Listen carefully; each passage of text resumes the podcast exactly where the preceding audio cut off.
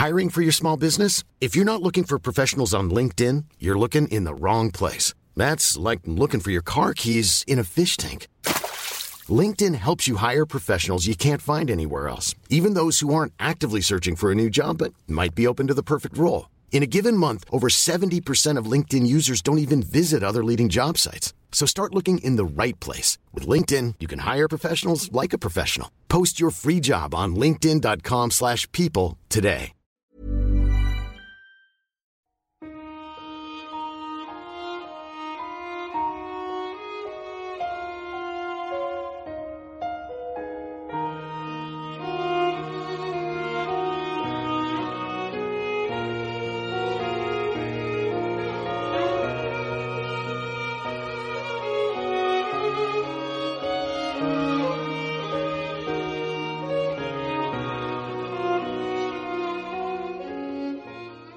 Muy buenas a todos y bienvenidos al primer conexo de esta tercera temporada. Ha costado, ha costado llegar a, este momento. Han tenido que, llegar las fechas navideñas, las vacaciones para que se eh, forme esta conjunción de las esferas y, podamos grabar, por fin pueda grabar eh, con amigos del programa.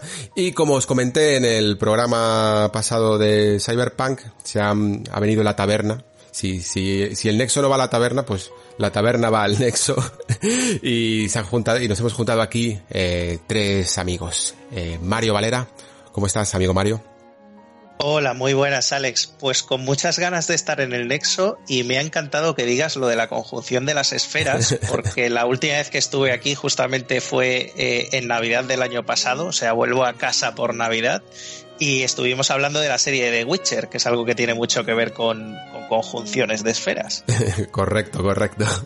Pues bienvenido Mario de nuevo al Nexo y bienvenido también de nuevo Pere, que además este programa especial, ahora os comentaré un poco más cómo lo vamos a organizar, fue un poco eh, origen gracias a ti, ¿no? El año pasado con esa cara B del 2019. Ah, sí, nos lo pasamos genial, la verdad, Alex. Es decir, fue uno de esos programas que en los cuales que fue charlar, simplemente, charlar de juegos y de juegos y de juegos y de juegos y de juegos. Y creo que a más de uno le fastidiamos la tarjeta de crédito esas navidades porque fue bastante, bastante intenso. Ah, muchas gracias por invitarnos, ya sabes, tú nos invitas, nosotros te invadimos, es lo que tiene, sabes que los androides estamos en, en plenas invasiones y teníamos que llegar al nexo en algún momento, así que aquí estamos. Por supuesto, por supuesto. Las puertas siempre estarán abiertas para vosotros y además sobre todo para un programa tan especial porque es que eh, el Nexo por su carácter eh, más eh, de, de, ser solo una persona aquí al micrófono muchas veces no permite traer tanta variedad de, de, juegos, ¿no? Porque, porque yo no, yo solo no puedo jugar a todos. Eso es algo de las cosas que más echo de menos quizá, ¿no? De un programa conjunto. Porque, porque al final siempre entre todos te, descubre algo que, el otro no ha jugado y es una experiencia bonita y creo que eso se agradeció mucho el año pasado con ese programa que mencionaba Pereno y creo que, que, ahora con 2020 hay que hacer lo mismo. Hay que traer esos juegos que muchas veces pasan algo más desapercibidos, que pueden ser más o menos conocidos, pero con los que queremos también contagiaros el entusiasmo y que muchas veces yo pues, sobre todo este año que creo que he analizado más, más juegos también por la revista, más triple A y tal, eh, veréis que no he podido jugar a, tantas cosillas y gracias a que incluso este año ya no solo tenemos a, Pere, no, no, es tanto un vis a vis, sino que se une el amigo Mario, creo que va a quedar un programa aún más variado, ¿no? Y esperemos de nuevo pues fundiros los ahorros de Navidad. Así que eh, tenemos una lista interesante, tenemos un programa yo creo que se antoja un tanto largo, así que no me voy a eh, distraer más con las presentaciones y vamos allá.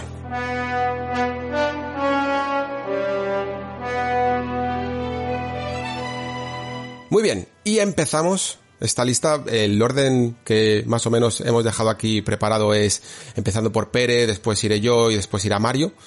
Empezamos con, con Pere. Pere, ¿qué nos traes a este programa de la cara B para, para empezar a, a abrir el apetito? Pues empezamos, empezamos con droga dura, como digo yo, porque vamos a empezar con uno de esos juegos que que te llevan a, o sea, te abocan irremediablemente a esa frase de, venga, solo un turnito más, ¿no?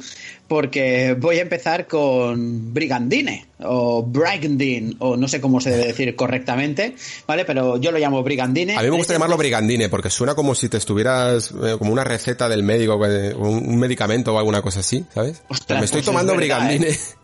Es verdad, es verdad. Y además, como has dicho drogadura, pues queda perfecto provoca adicción. este, este es un anuncio de un medicamento, chicos. Exacto. Pues nada, Brigandine, Legend of Runersia, que es un mm. jueguito que salió por allá por, creo recordar que fue, no sé si abril, mayo, por ahí, o sea, a mediados de año, y es uno de esos juegos que solo os puedo definir como una de las grandes joyas ocultas de este año porque mm. el primero, el Brigandine Legend of Forsena, que era el original, ya era una de esas grandes joyas ocultas de PlayStation 1, ¿vale? Que fue un juego que salió en 1998. Mm. Entonces, ¿qué es Brigandine? Brigandine es un juego de táctica y estrategia en un mundo medieval fantástico tipo anime, manga anime puro y duro, es decir, con esa estética tan eh, tan japonesa de la fantasía, ¿no? Con esa visión tan japonesa de la fantasía. Y es un juego que es, es muy curioso porque eh, se divide como en, en, varias secciones, ¿no? O sea, no solo es la parte estrategia, que sería, por ejemplo, lo que haces en un, en un, yo qué sé, en un Fire Emblem, ¿no? Que es ese momento en el que mueves las casillas, los, los guerreros por las casillas y demás, sino que además tienes la parte táctica de gestión de los ejércitos, de gestión de los recursos, como harías, por ejemplo, en una versión muy no diría simplificada porque de simple este juego no tiene absolutamente nada, pero en una versión, eh, digamos, eh, de un Total War, pero también por turnos, ¿no? Sería, sería la idea. Entonces, primero cuento un poquitín la historia, que es lo rápido porque no importa demasiado, aunque es muy chula, ¿vale? Es decir, uh, un mundo, uh, un continente, en este caso Runersia, uh, seis facciones, una traidora, hay guerra, todos contra todos. Ese es el resumen, ¿vale? O sea, ya, está, ¿vale? O sea, mucha, mucho politiqueo, mucha parte bélica, muchas situaciones muy anime y demás, hasta aquí bien pero a partir de aquí es cuando Brigandine se desmarca de cualquier otro juego de estrategia que hayáis que hayáis jugado tanto en la parte táctica como en la parte estratégica. Me voy primero a la, estratégica, que es la de las casillas, que es la fácil. Porque Brigandine, una de las características que tiene es que está basado en hexágonos y no en cuadraditos, ¿no? Mm. no tienes una cuadrícula, sino que tienes hexágonos. Con lo cual, las estrategias, a partir de aquí, el la forma de moverse, las estrategias cambian. Pero esto añades que se basa en eh, lo que se llaman los Rune Lords, ¿no? Los Rune Lords, que son los personajes. Digamos que los personajes de Fire Emblem aquí serían los Rune Lords, pero después tú además puedes reclutar bestias, ¿no? Cada personaje tiene una especie de puntos de maná que es el número máximo de, de, energía que tiene, y esa energía la inviertes en animales, en bestias, en centauros, en hadas, en diablos, en ángeles, en un montón de criaturas que son, digamos, su ejército. Entonces, si tú, yo sé, por ejemplo, si uno tiene 300 de energía y un dragón cuesta 80, pues nada, pues puedes llevar un dragón y así piezas, o sea, o tres dragones, o tres dragones y un hada, o un hada y un fénix, ¿no? Vas mezclando. Y cuando juntas todo esto, al final lo que tienes es esto como tres mini ejércitos luchando para ti, ¿no? Mm. ¿Qué pasa? Que aquí Brigandines sigue rizando el rizo, tiene muchísimas capas de profundidad, porque lo que hace es, tienes lo típico, ¿no? De los elementos, hay elementos que son más afines, más, más eh, contrarios y demás, todo sube de nivel aquí, el héroe sube de nivel, las bestias suben de nivel y cuando suben de nivel le vas asignando elementos, con lo cual un dragón puede crecer a hidra o a dragón de fuego o a dragón blanco, por ejemplo, me estoy inventando. Con lo cual al final lo que tienes es esto, es eh, como un Fire Emblem con héroes y con unidades donde todo sube de nivel. ¿vale? Mm. Es, decir, es un Fire Emblem más hardcore, ¿no? Muy hardcore, muy hardcore. Porque claro, porque, porque imagínate, hay, uh, creo que son 109 tipos de criaturas con cada una su propio árbol de desarrollo con diferentes ramas. O sea, mm. es gigantesco lo que puedes llevar aquí. Pero lo interesante de esto, lo interesante de esto es que además los héroes no solo los utilizas para luchar, sino que los utilizas, por ejemplo, puedes enviar un héroe a hacer una quest y es una quest aleatoria, a lo mejor te vuelve con un objeto mágico o te vuelve con un personaje que has reclutado por el camino o demás, ¿no? Hmm. Pero es que además, como puedes ver, voy, voy rizando, ¿no? Pero es que además cada uno de todos los personajes tienen una historia y un trasfondo. Y aquí es la parte guapa, aquí es donde te voy a tocar la patata aquí, Alex. A ver. Porque cada personaje tiene un trasfondo, tiene una historia personal y está relacionado con otros personajes. Y te puede pasar, por ejemplo, que en una misma batalla tú vayas con un personaje y te encuentres con que su hermano está en el otro bando.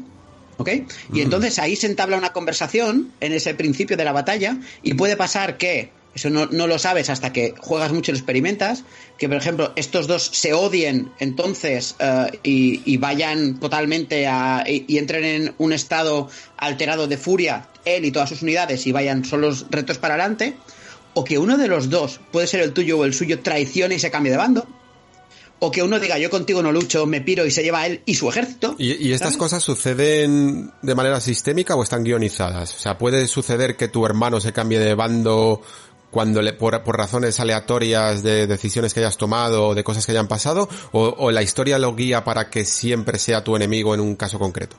O sea, eh, si, por ejemplo, en este ejemplo, que es, que es real, además, mm. eh, los dos hermanos son enemigos siempre, ¿ok? Mm. Y, hay un, y hay uno que dice, hay uno que quiere matar al otro, pero el otro no quiere luchar. Con lo cual, si los encuentras, pues uno dice, yo contigo no lucho y se va, ¿vale? Mm. Entonces, la primera vez se va.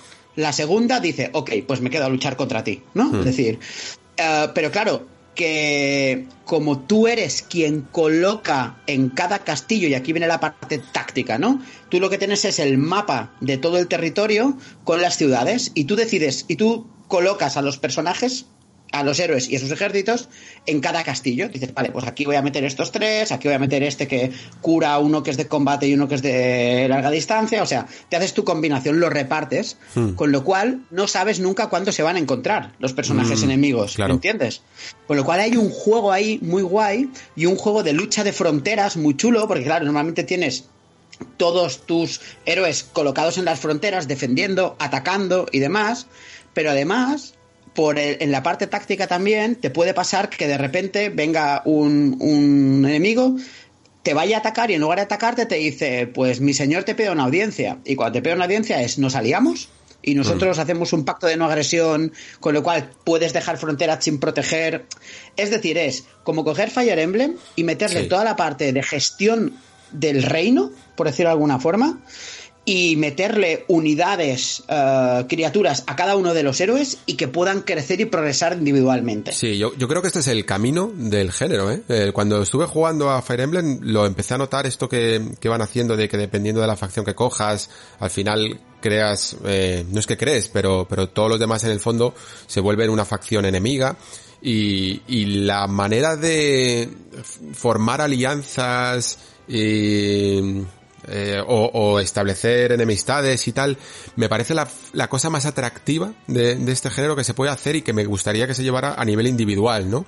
Que no es como que toda esta clase está contigo y toda esta clase está en tu contra, ¿no? Sino que la gente pueda saltar y, y traicionar y que todo suceda sin guion. O sea, yo creo que eso sería la, la, vamos, el colmo ya de, de estos juegos, el sumum, de que, de que pueda ser cada partida completamente distinta, ¿no? Claro, y esto es muy guapo porque, por ejemplo, tú puedes aceptar esa alianza y, y más adelante, cuando tienes las de ganar, traicionar y atacar tú. Por ejemplo, en mm. un turno atacas todos, te cargas todas tus fronteras que estaban desprotegidas. Es decir, realmente te montas un juego de tronos importante ahí, con cierta narrativa emergente, incluso te diría, porque le coges más cariño a unos personajes que a otros, mm. aprendes a juntarlos, ¿no? Eh, con unos. Hay un enemigo que te vence cuatro veces y tú, tu personaje no, tú, como jugador empiezas a odiarlo y dices, no, no, es que ahora te tengo que derrotar y además con este, porque mm. coño, me has derrotado cuatro veces y tengo que ir a por ti, ¿no? Y, y, el juego juega muy bien poniéndote personajes de todo tipo. Por ejemplo, hay una personaje que es una héroe principal, porque dentro de los héroes tienes, digamos, el líder del reino, que cuando este cae pierdes, y después tienes el resto de héroes, ¿vale? Pero el líder del reino, por ejemplo, hay una que es una líder que es muy débil y empieza a nivel 1, por ejemplo, pero tiene una cantidad de puntos de maná enorme, con lo cual puede llevar un ejército gigantesco. Lo que pasa es que ella es súper débil. Pero después tienes a lo mejor un personaje con muy pocos puntos de maná, pero empieza a nivel 35. Hmm. ¿Me entiendes? Es decir, hay desequilibrios. O sea, los héroes no empiezan todos equilibrados, hay desequilibrios, tienes que ir jugando. Joder, tengo aquí. Me viene un tío nivel 35, tengo que meterle tres héroes contra él porque si no, no habrá manera, ¿sabes? Es, es que eh, es muy chulo. Y jugablemente sobre el campo de batalla, lo digo para los que lo vayáis a jugar, aparte de que te permite hacer estrategias muy chulas tipo envolvente, porque claro, los hexágonos juegan diferente que, la cuadrícula, ¿no? Puedes hacer cuñas, puedes hacer roturas de, de, de, ¿cómo se llama? De formaciones y demás, ¿no? Lo que este juego va a que cuando tú derrotas a un héroe, todo su ejército se pira, ¿vale? Con lo cual es la forma de jugar es ir abriendo hueco entre las tropas, protegiendo con tus tropas al tuyo hasta llegar al héroe e intentar derrotarlo, porque entonces, claro, te cargas a uno y desaparecen seis unidades del campo de batalla de repente. Con lo cual le pasan cosas muy chulas de estoy arrasando, estoy arrasando, estoy arrasando, y de repente en un turno te enganchan cuatro ataques a distancia, te petan el héroe y te quedas sin tropas y dices, hostia, ¿sabes? O sea, mm. hay vuelcos, hay, hay giros dentro de un campo de batalla, esto no lo he visto nunca en un Fire Emblem, por ejemplo, ¿no? De que de repente parece que estás ganando y te dan la vuelta entera a la batalla, ¿no? Pues aquí pasa, es muy guay. Y esto, y lo interesante de todo esto, Alex, es que el juego este, Legend of Runersia, ah, parece que está, tú decías, este yo creo que es el camino y demás, pero es un 1-1, o sea, no es ni el mismo mapa, ni los mismos héroes y demás, pero jugablemente todo lo mm. que propones 1-1 con Legend of Forsena, que es del 90 y... Sí, de Play 1, ¿no? Me parece que era. Exacto. Exacto. mira, estaba mirando, pensaba que era del, pensaba, del 98, ¿vale? Mm. Claro, y o sea, estamos hablando de un juego que en el 98 hacía cosas que aún hay juegos que no están haciendo, ¿sabes? Totalmente. O sea, Es, es, es, acojonante. Y tenéis que pasar por el tutorial, imprescindible, lo digo ya, ¿eh? Y ahí además entra el, debate de, de, que muchas veces la accesibilidad, ¿no? Eh, está bien porque gracias a esa accesibilidad probablemente mucha gente se haya acercado más a Fire Emblem, pero eh, también simplifica más las cosas, ¿no? Sí, es que... Aquí hay un tema... Didi, sí.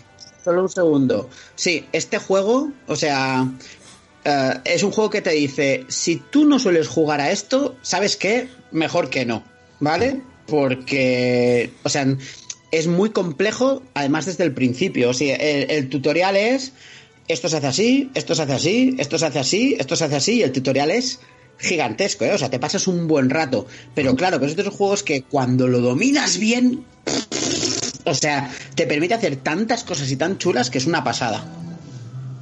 Es un juego que es verdad que Pere lo apuntaba antes y has hecho bien en resaltarlo, Alex, porque es un juego que no es accesible, ¿no? Pero comentaba que tiene cierto nivel de exigencia y la verdad es que lo tiene, empezando por ese tutorial que comenta Pere que es largo y, y estamos hablando de un tutorial que dura dos horas o más fácilmente y eso solo es el tutorial, por así decir pero tiene otro concepto de fondo que a mí me gusta un montón y que es ahí donde este juego es estupendo, por así decir, que es que coge elementos de esos productos de estilo tabletop donde, como bien apuntabais, hay un tipo de narrativa de carácter emergente, donde es el propio jugador, ¿no? El mm. que va en su cabeza, además del argumento que le ofrecen, va montando pequeñas cosas, ¿no? Como ahora podría traicionarles o me interesa estar a buenas con estos o entre estos personajes pasa tal cosa.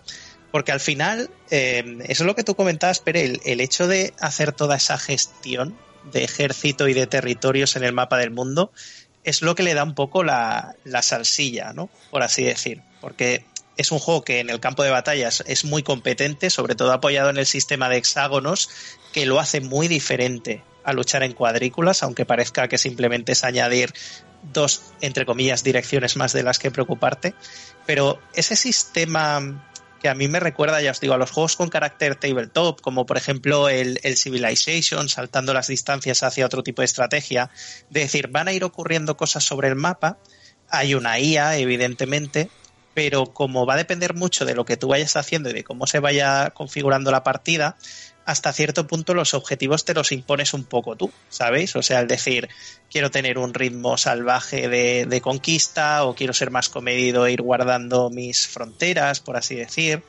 No sé, me parece algo que le añade una capa, como, como estábamos comentando antes, que le añade una capa de profundidad a este género bastante importante y que desde luego es una vía a, a seguir. Y no solo de profundidad, sino de rejugabilidad, ¿eh? Porque Sí. claro, hay seis reinos, son seis historias diferentes. Como cada reino está metido en orografía diferente, por ejemplo, hay un reino que, que son unas islas, ¿no? Entonces es marítimo entero, otro que está en las montañas, porque os podéis imaginar, el terreno afecta, hay criaturas que van mejor en un terreno que en otro, ah, invadir un terreno bien protegido con criaturas con adecuadas es mucho más fácil que hacerlo al tuntún, etcétera, etcétera. Uh, pero es que además de los seis reinos y demás, o hay un girito, que, obviamente esto no, no, os voy a contar, y que son tantos personajes que le puedes dar muchas vueltas al juego, ¿eh? Muchísimas vueltas. Muchas, muchas, muchas. Porque no es solo la misma historia o otro punto de vista como sería por ejemplo en Fire Emblem Three Houses sino que si tú llevas un reino a lo mejor uh, se te alían unos y se te enfrentan otros al contrario que si llevas otro con pues eh, otros literalmente van directamente a por ti intentan masacrarte mientras los otros prefieren no meterse que hay un tema de politiqueo chulo que es un politiqueo no explícito en el sentido de que no hay un sistema mecánico político pero que se ve claro, ¿no? Eso es muy anime, ¿no? ¿Quién odia a quién y quién va por quién, ¿no? Es decir, y es, y es muy guay. A nivel técnico, dos detallitos que son, visualmente es increíble, o sea, precioso a unos niveles que es exagerado, y la parte sonora es de Tenpei Sato, que a lo mejor a muchos no le suenan, pero es uno de los uh, compositores principales de Nipponichi y hace, por ejemplo, las bandas sonoras de los Disgaea o hizo la de Phantom Brave, entre otros. Mm. La desarrolladora es Matrix Software, que es una desarrolladora que siempre se ha dedicado a hacer de, de apoyo a, a otras para, para, hacer juegos, yo que sé, por ejemplo, uh, dio apoyo a Square Enix para hacer el remake de Final Fantasy 3 o uh, a, Play, a Sony uh, para hacer Alundra 2 en su momento o a Konami para hacer los Team Blue 2 de Nintendo DS y demás o a Tecmo para hacer Nostalgia y, y, y claro, y este es su, digamos su primer proyecto propio suyo y, ha sido fácil porque han, han, hecho lo que hacían antes, que es coger una base y, ponerla encima y les ha quedado de escándalo. Yo qué sé, es, es que me, me, flipa este juego. O sea, solo puedo deciros maravillas. Muy bien, pues yo creo que además es que con, con los juegos que salen un poco a cuenta, a cuenta gotas en este género, aquel que quiera profundizar un poco más, pues seguro que, que este es el, este sí que es el camino, ¿no? This is the way para, para profundizar más porque, mmm, joder, o sea, yo personalmente os, digo que tengo una cierta aversión a, los hexágonos, ¿vale? Entonces los cuadrículas llego, pero, pero hexágonos me suele costar un poco más y en general cuando veo unas capturas o lo que sea, solo con un juego de, de hexagonal ya me cuesta un poquito más, eh, pero joder, es que lo estás pintando tan bien que, la verdad es que cuando empiece a echar de menos un poco un nuevo Fire Emblem o algo así, lo mismo le, le doy una oportunidad, la verdad. Vale. Yo por si, por si alguno tenéis alguna duda, lo digo porque para ayudar a la gente un poco con sus bolsillos, creo que todavía está en Nintendo Switch la versión de demo disponible. Lo digo porque te permite jugar el tutorial y parte de lo que sería empezar una campaña y yo creo que te permite ver bien lo que, lo que es el juego en sí, ¿no?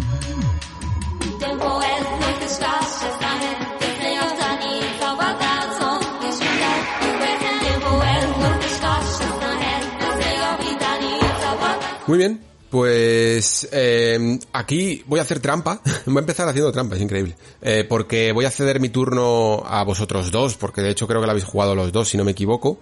Y voy a ceder mi turno porque os comentaba antes que, que yo he podido jugar a menos juegos así de, de menos, menos triple A, ¿no? Por decirlo así. Y, y no me quiero perder la oportunidad de, de, comentar este juego, así que probablemente le dediquemos además un buen, un buen especial. Es uno de esos juegos que en otras circunstancias hubieran pasado por el Nexo sí o sí, por, por mi amor a Vanillaware, y es mm, este 13 Sentinels, ¿no? Aegis Rim, que tengo muchísimas ganas de que me lo vendáis, de verdad, porque mm, pensaba, os comentaba antes fuera de micro que no quiero jugar tanto estas vacaciones, necesito desintoxicarme un poco, pero si hay algún juego que me puede hacer cambiar de opinión, es este. Así que, adelante, vendedme 13 Sentinels. Yo creo que, no sé tú qué opinarás, Pere, pero yo creo que la cosa está fácil. Simplemente, Alex, te lo tienes que comprar. Ya está. Porque sí, ¿no? next. Siguiente. no, vamos, evidentemente vamos a hablar del juego. Has cedido bien tu turno porque estamos hablando, francamente, y creo que Pere coincidirá conmigo, con uno de los bombazos ya no solo del último trimestre, sino del año. O sea, un juego que es de esos que no está en el escalón mediático de, The Last of Us Parte 2, de Ghost of Tsushima, eh, del propio Cyberpunk, pero que está en un nivel de calidad en lo que hace que es sencillamente impresionante. Y entrando un poquito en detalle, estamos hablando de 13 Sentinels, como bien apuntabas, es el nuevo juego o el último juego de Vanillaware, que conoceréis por títulos como Muramasa, como Dragon's Crown, como Dean Sphere, lo que pasa es que esta vez los chicos de Vanilla se han alejado de lo que vendría siendo su género habitual, que suele ser el juego de acción en 2D, y bajo la batuta absoluta de George Kamitami, que es uno de, los hombres fuertes de la compañía, por así decir, y que aquí toma el testigo de lo que sería la dirección del título, pero sobre todo del guion, que es donde más se va a notar su mano, eh, nos trae un juego que se aleja como decía, completamente de los cánones de lo que esta compañía suele hacer. ¿Qué es lo que hace 13 Sentinels, Rim? Nos propone un ejercicio, eh, comentaba Pere, lo hablábamos en, la taberna o lo hemos hablado en privado, nos propone un ejercicio de hacer un puzzle narrativo impresionante, pero con un respeto por el jugador ejemplar, porque la verdad es que nos sitúa en una historia que empieza en la década de los años 80, a mediados de los 80, en Japón, que es eh, una ambientación que no es tan actual como a la que estamos acostumbrados y que no es tan hiper reconocible, pero aún así sí que nos suena, ¿no? A los que llevamos siguiendo animes muchos años. Y nos hace encarnar a una serie de estudiantes de, de secundaria, para no faltar a la tradición, que, bueno, viven la vida tranquilamente hasta que de un modo u otro empiezan a tener lo que ellos consideran que son extraños sueños relacionados con ciertas películas de ciencia ficción de los que pues la mayoría de ellos son bastante fans, ¿no? Y aquí hay guiños y referencias por doquier a prácticamente cualquier obra influyente que os podáis imaginar de la ciencia ficción, como por ejemplo La Guerra de los Mundos, eh, Star Wars, ET y muchas otras que no, Godzilla también, que, no voy a entrar a recrear. Y es muy interesante el tema argumental porque a juego con el título este 13 Sentinels, ¿no? Hmm. Nos propone acompañar a cada uno de esos 13 personajes que compondrán la historia en momentos diferentes de lo que sería eh, el propio hilo argumental. Creo que es un juego del que no conviene hablar mucho del argumento, pero si habéis estado un poco al tanto, pues sabréis que tiene unos temitas de llamémoslo viajes en el tiempo, por así decir. Y eso es lo que nos va a pedir justamente el juego que vayamos haciendo en uno de sus dos modos, porque es que además viene, como decía Pere antes, con Brigandine, que tenemos cuando estás en el campo de batalla y cuando estás gestionando tu ejército por el mapa, aquí tenemos algo parecido, de manera que la batalla, por así decir, queda separada aunque en cierto modo integrada, de lo que sería el propio argumento que va avanzando por otro lado, con esos modos batalla y ese modo historia. El modo historia, porque yo creo que de este juego, para que la gente entienda lo que es, porque yo se lo comentaba a Pere, yo leía análisis y análisis del título, le veía las notazas que le habían puesto, él me lo recomendaba a saco, pero si no entiendes un poco cómo funciona, a veces es difícil que te haga el clic lo que lo hace especial, que es lo que es más difícil de explicar, ¿no? En el modo aventura o historia, por así decir, lo que tú haces es, a modo de visual novel, entras en una especie de narrativa no lineal, pero en una visual novel que no funciona bajo pantallas estáticas, sino en la que a modo de los juegos de Vanillaware, con su estilo visual, puedes moverte por escenarios 2D eh, totalmente preciosos, alucinantes, estos dibujados a mano a los que nos acostumbran, Y tú, moviéndote en esos escenarios, puedes ir hablando con diferentes personajes, vas teniendo diálogos y de vez en cuando, y esta es una de las mecánicas posiblemente más interesantes y frescas del título, obtienes lo que yo llamo palabras clave. Las palabras clave son como conceptos o términos o asuntos en los que el personaje puede reflexionar accediendo como a un submenú y puede pensar sobre ellos, pero también los puede sacar en conversaciones con los otros personajes. De manera que a veces es un poco el puzzle de decir, vale, yo ya he hablado con este compañero de clase, pero ahora que tengo la palabra clave que me hace falta, como si fuera un objeto en una aventura gráfica de antaño, puedo sacar algo más y puedo ir avanzando más. ¿Y por qué esto del puedo ir avanzando más? Porque muchas veces nos veremos jugando con todo esto de los viajes en el tiempo que comentaba y tal, nos veremos viviendo las mismas escenas otra vez, pero el hecho de haber avanzado más con otros personajes o haber avanzado con ese por alguna de las rutas que nos va ofreciendo, nos hará que tengamos palabras clave que ahora sí, en el pasado, entre comillas, o en un evento anterior, nos permite ir por otro lado y seguir explorando la historia de otra manera. Eso por un lado, ¿vale? La, la parte de historia. Por el otro lado, otra cosa que también es absolutamente espectacular, que es lo que sería el modo batalla, el otro componente grande del juego. Aquí es complicadete de explicar porque se mezclan mecánicas de Castle Defender, o sea, de estos típicos juegos que hace más o menos una década o década y pico eh, apuntalaban un montón en los, eh, móviles y demás, donde diversas oleadas van asaltando un centro base y lo intentan destruir y tu función es eh, defenderlo, con lo que sería la estrategia en tiempo real y a su vez casi un poquito por turnos también. ¿Por qué?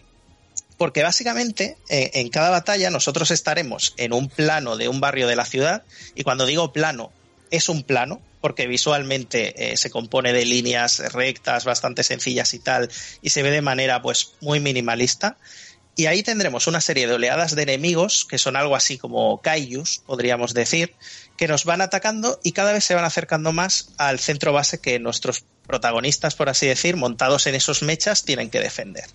Y a modo de estrategia en tiempo real, ellos nunca dejarán de avanzar hacia nosotros y hacer sus cosas, excepto cuando le toque el turno a uno de nuestros personajes. Tienen una barrita de velocidad que cuando actúan se vacía y se comienza a rellenar, pues cuando se rellena del todo le vuelve a tocar y entonces sí que el juego nos lleva directamente a, ah, pues le toca al personaje 1 y ya nos enseña su menú como si fuera en cierto sentido un juego por turnos donde podemos o movernos o podemos usar una serie de habilidades, ¿no? Entonces, cuando ocurre ese turno, el tiempo prácticamente se paraliza, se ralentiza tantísimo que prácticamente se paraliza, como si fuera un turno, y nosotros ya sí podemos mirar un poco qué hacer, dónde tenemos que atacar, si tenemos que defender alguna posición, ir hacia adelante o ir hacia detrás. El tema es que hay varias generaciones de, estos mechas, dependiendo del momento del tiempo en el que se hayan construido, y cada generación eh, es absolutamente diferente a la anterior. Es decir, por ejemplo, la primera generación, que relativamente es la más básica, tiene un gran poder destructivo, pero normalmente es un gran poder destructivo cuerpo a cuerpo. Mientras que la cuarta generación, que es la última de todas, lo que tiene es una gran movilidad, porque esos mechas ya vuelan por el escenario y a lo mejor tienen más pues eh, misiles multiobjetivo que atacan en círculo, cañones de riel que atacan en línea y cosas así. Entonces es un poquito las batallas decidir acorde al objetivo, a, los tipos de enemigos que te van a atacar, porque algunos tienen ventaja sobre, sobre otros. Es decidir qué personajes son los que tú quieres llevar ahí para intentar salir de ahí lo mejor posible. Hmm. Con la em, particularidad Sí, vale, perdona. No, es que iba, quería meter aquí, ampliar un poco el debate sobre la, sobre la parte de más mecánica del juego, porque sí, como, desde fuera completamente, digamos como que me da la sensación de que toda esta parte eh, os pesa menos. Aunque, aunque no disguste, ¿vale? Pero que en el fondo a veces casi se siente hasta un trámite para seguir disfrutando de la historia. Porque ah, por los análisis que he leído, las, las opiniones que he escuchado y tal, digamos como que todo el mundo, nadie lo alaba esta parte, ¿vale? Y a mí, ojo, me encanta porque eh, soy de la opinión de que de que hay muchos videojuegos que pueden centrarse en hacer una sola cosa y no y un videojuego no es la suma de sus partes, sino todos los apartados tienen que ser medianamente mm, buenos, pero en general no he visto a la gente tan cautivada con esta parte mecánica como con la parte de historia que sin duda la remarcan 800.000 veces más. Y a tope con ello, ¿eh? Mira, yo te diré, uh, Alex, que hmm. cuando yo estaba jugando me pasó una cosa que fue súper curiosa, ¿no? Porque claro, el juego empieza, eh, hay que ver un poco cómo, cómo te estructura al principio, ¿no? Al hmm. principio el juego te estructura de la siguiente forma. Juegas el prólogo con un personaje y después tienes una batalla. Después juegas el prólogo con otro personaje y después tienes una batalla. La primera hmm. parte, digamos, es más lineal. Hasta que hay un momento en el que el juego te dice, ok, ahora mismo ya puedes elegir y puedes elegir hasta el punto que te lo ponen menús diferentes. O sea, es como si el juego te sacase al menú principal y te preguntase, ¿ahora qué quieres jugar? ¿Historia o batallas? ¿Vale? Mm. O sea, literal, ¿eh? O sea, literal esto. Y... Y claro, yo pensé primero, claro, estaba tan arriba con la historia que dije, joder, pues, pues historia, vamos, no, historia, ¿no? Pero claro, el juego ya está eh, estructurado de una forma que hay un momento que no puedes seguir avanzando hasta que superas la batalla no sé cuántos, con lo cual tienes que irte a las batallas. Mm. Y en ese momento era en plan de, joder, ahora me tengo que ir a luchar con lo guay y emocionante que estaba esto. Vale, entonces de repente te encuentras con que tienes que hacer seis o siete batallas seguidas y cuando acabé, ¿no? Que dice, vale, pues ahora no puedes continuar luchando hasta que tengas desbloqueado eh, el capítulo no sé cuánto de este personaje pensaba, me cago en la leche, ahora me tengo que ir a la historia con lo que estaba gozando yo aquí con las batallas. O sea, pues me pasaba todo lo contrario, porque las batallas sí que es verdad que, que, quizá destaquen menos, y te diría que destacan menos por un factor tan poco de historia como es el apartado visual, ¿vale? Exacto. Porque porque, la, porque claro, las batallas eh, es como si tú estuvieses viendo eh, desde dentro de un mecha o desde dentro de un ordenador tú ves el mapa y ves iconos, pero iconos de luz, como si fuesen iconos de un ordenador moviéndose, ¿no? O sea, tú no ves el mech disparando los misiles, sino que tú ves un triángulo que se acerca, marca un montón de cosas, salen puntitos blancos y de repente esas cosas desaparecen, ¿no? También es verdad que el juego de alguna forma hace magia y hace que tú en tu cabeza lo veas todo, ¿vale? Es, es, increíble, o sea, la, la, capacidad que tiene metes en su cabeza. Pero sí que es verdad que la historia, yo creo que está un punto o dos por encima, porque la historia es, para no creérselo, Mario decía, es un puzzle, y yo te diría, sí, pero no, son 13 puzzles diferentes que cuando los juntas montan un gran puzzle per se, ¿no? Entonces tienes que, imagínate, tener que hacer 13 puzzles para después ver la imagen completa y eso es hacer otro puzzle más, ¿no? Y además, argumentalmente, este juego solo hace lo que yo podría definir como, o sea, piruetas y malabares argumentales. O sea, te mete un plot twist y te mete el plot twist sobre el plot twist y te mete el giro del giro sobre el giro. O sea, te deja loco. Hmm. Claro, competir contra esto es muy heavy dentro del propio juego, pero aún así la historia se las marca, eh, digo, el juego se las marca para, en batalla, aparte de que es solidísimo a nivel jugable, ¿eh? es muy sólido a nivel jugable y es súper divertido y súper entretenido a nivel jugable, eh, para tener momentos ultra épicos, pero ultra épicos viendo literalmente tú triangulitos de color azul cuadraditos de color rojo y puntitos de color blanco, ¿eh?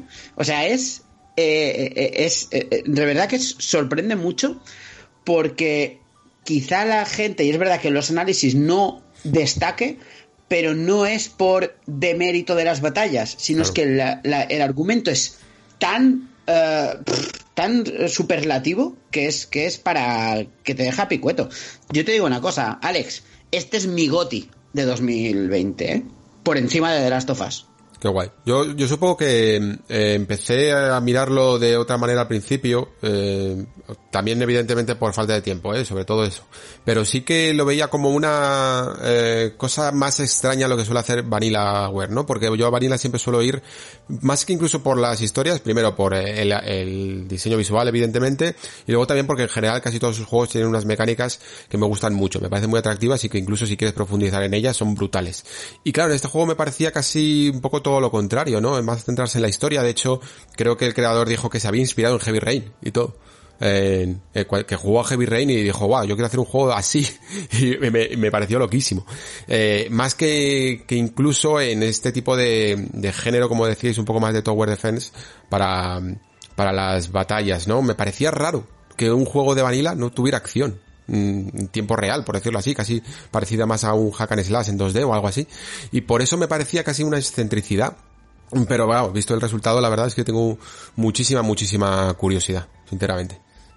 Yo creo, Alex, que eh, el tema de decidir hacer las batallas así, porque seguramente VanillaWare lo hubiera tenido más fácil si hubiera hecho un sistema de combate como acostumbran, ¿no? Y, y plagar eh, pues unos escenarios de enemigos y que hubiera unos combates en 2D eh, montados en mechas y demás.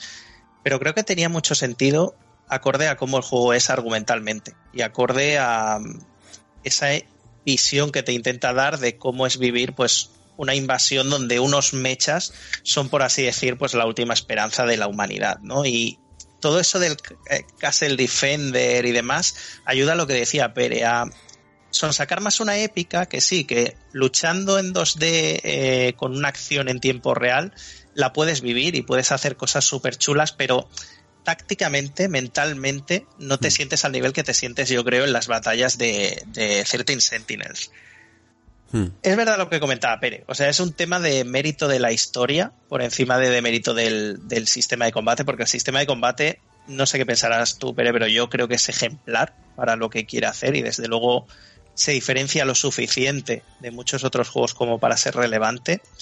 Pero es que además eh, hay un tema que Pere ha apuntado y que esto es importante porque la gente que no conoce el juego lo ve y mm, le echa como para atrás, ¿no? Que es el tema del aspecto visual en combate que es como comentaba él. Esto obedece un poco a que el juego inicialmente iba a salir para PS Vita. Y en PS Vita mm. necesitaban que el juego pudiera correr perfectamente y que la gente en una pantalla pequeña pudiera ver toda la información necesaria, ¿no? A la hora de combatir.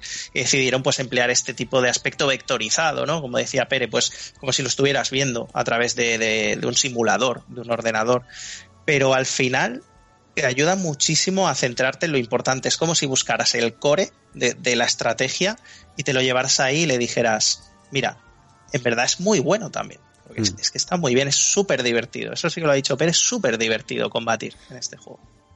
Pues yo, ya estoy en la tienda, ¿eh? O sea, ya estoy para comprarlo. Yo te digo, yo te digo, Alex, para que veas esto del combate, y, y hay dos cosillas que quiero decir sobre esto, que es que cuando yo me termine el juego, eh, y estoy hablando con, con Mou de esto, estoy hablando con Adrián, hmm. porque le digo, me cago en la leche, tengo la historia al 100%, las batallas al 100% y los archivos al 99%, ¿no? Es decir, porque claro, a medida que vas desbloqueando historias y combates, pues vas desbloqueando archivos secretos, ¿no? Digo, no sé cuál debe ser y digo, pues nada, pues voy a seguir jugando batallas, que es lo que me permite jugar el juego, porque a lo mejor tengo que hacer más o lo que sea, 14 horas. 14 hmm. horas más solo de batallas, hice. Y no desbloqueé nada, pero 14 horas. O sea, fue increíble.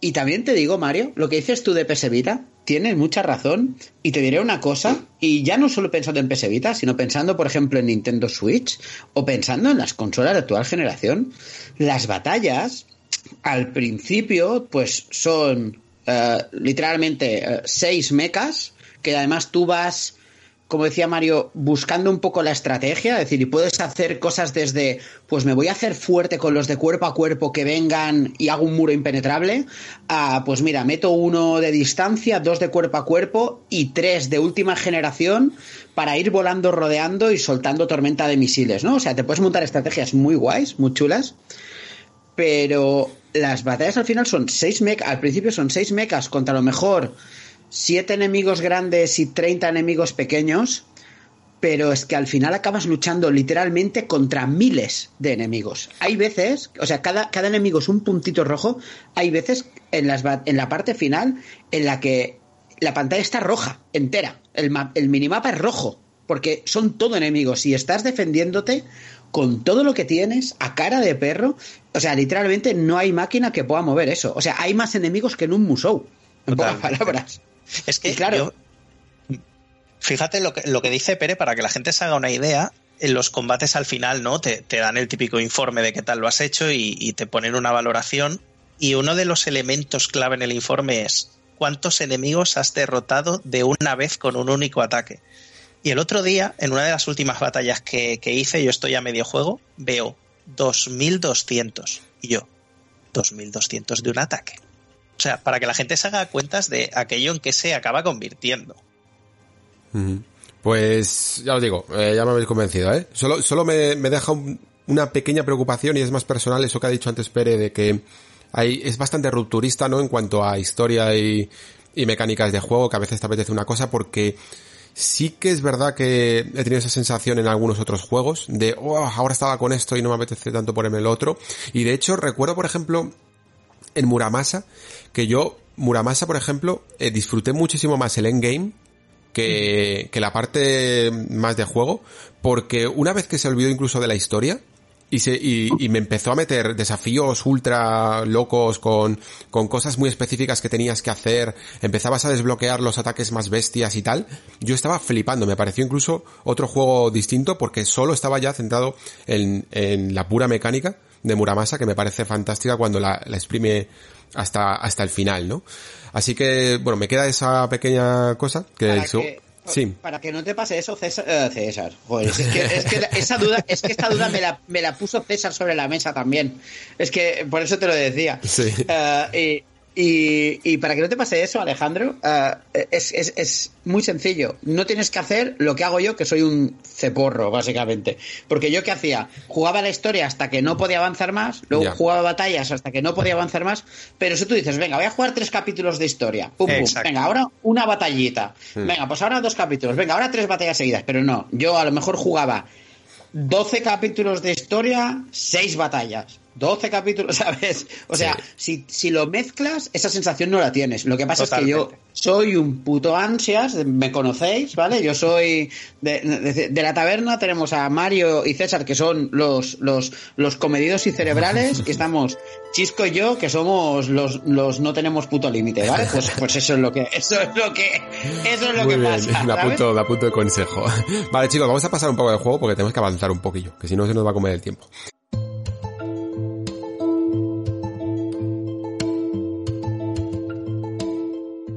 Eh, creo que es el turno de Mario, que nos va a traer además un juego que a mí me parece bastante interesante porque es un poco la vuelta de Hello Games, ¿no? A, a un juego un poco más comedido, ¿no? Después de todo lo que ocurrió con No Man's Sky.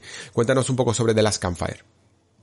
Pues exactamente, Alex. Justamente yo este juego lo definiría como esa pequeña maravilla que a veces eh, los estudios que ya empiezan a alcanzar según qué tamaño, según qué volumen, hacen entre proyecto y proyecto dedicándole pues menos recursos y equipos más reduciditos.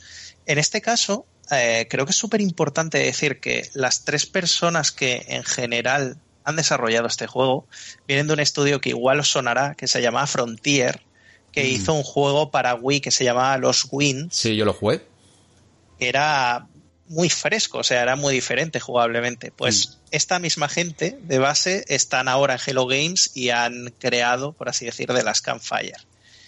Es un, es un título que realmente vosotros no me podéis ver porque solo estamos por voz, pero tengo una sonrisa en la cara al hablar de él porque es un juego tan tierno. O sea, ¿sabéis estas obras de ficción donde solo desgracias una detrás de otra van acaeciendo encima del protagonista, pero ese protagonista se consigue levantar cada vez con, con, inocencia, con ternura, con bondad y se sobrepone a todas esas desgracias. Hmm.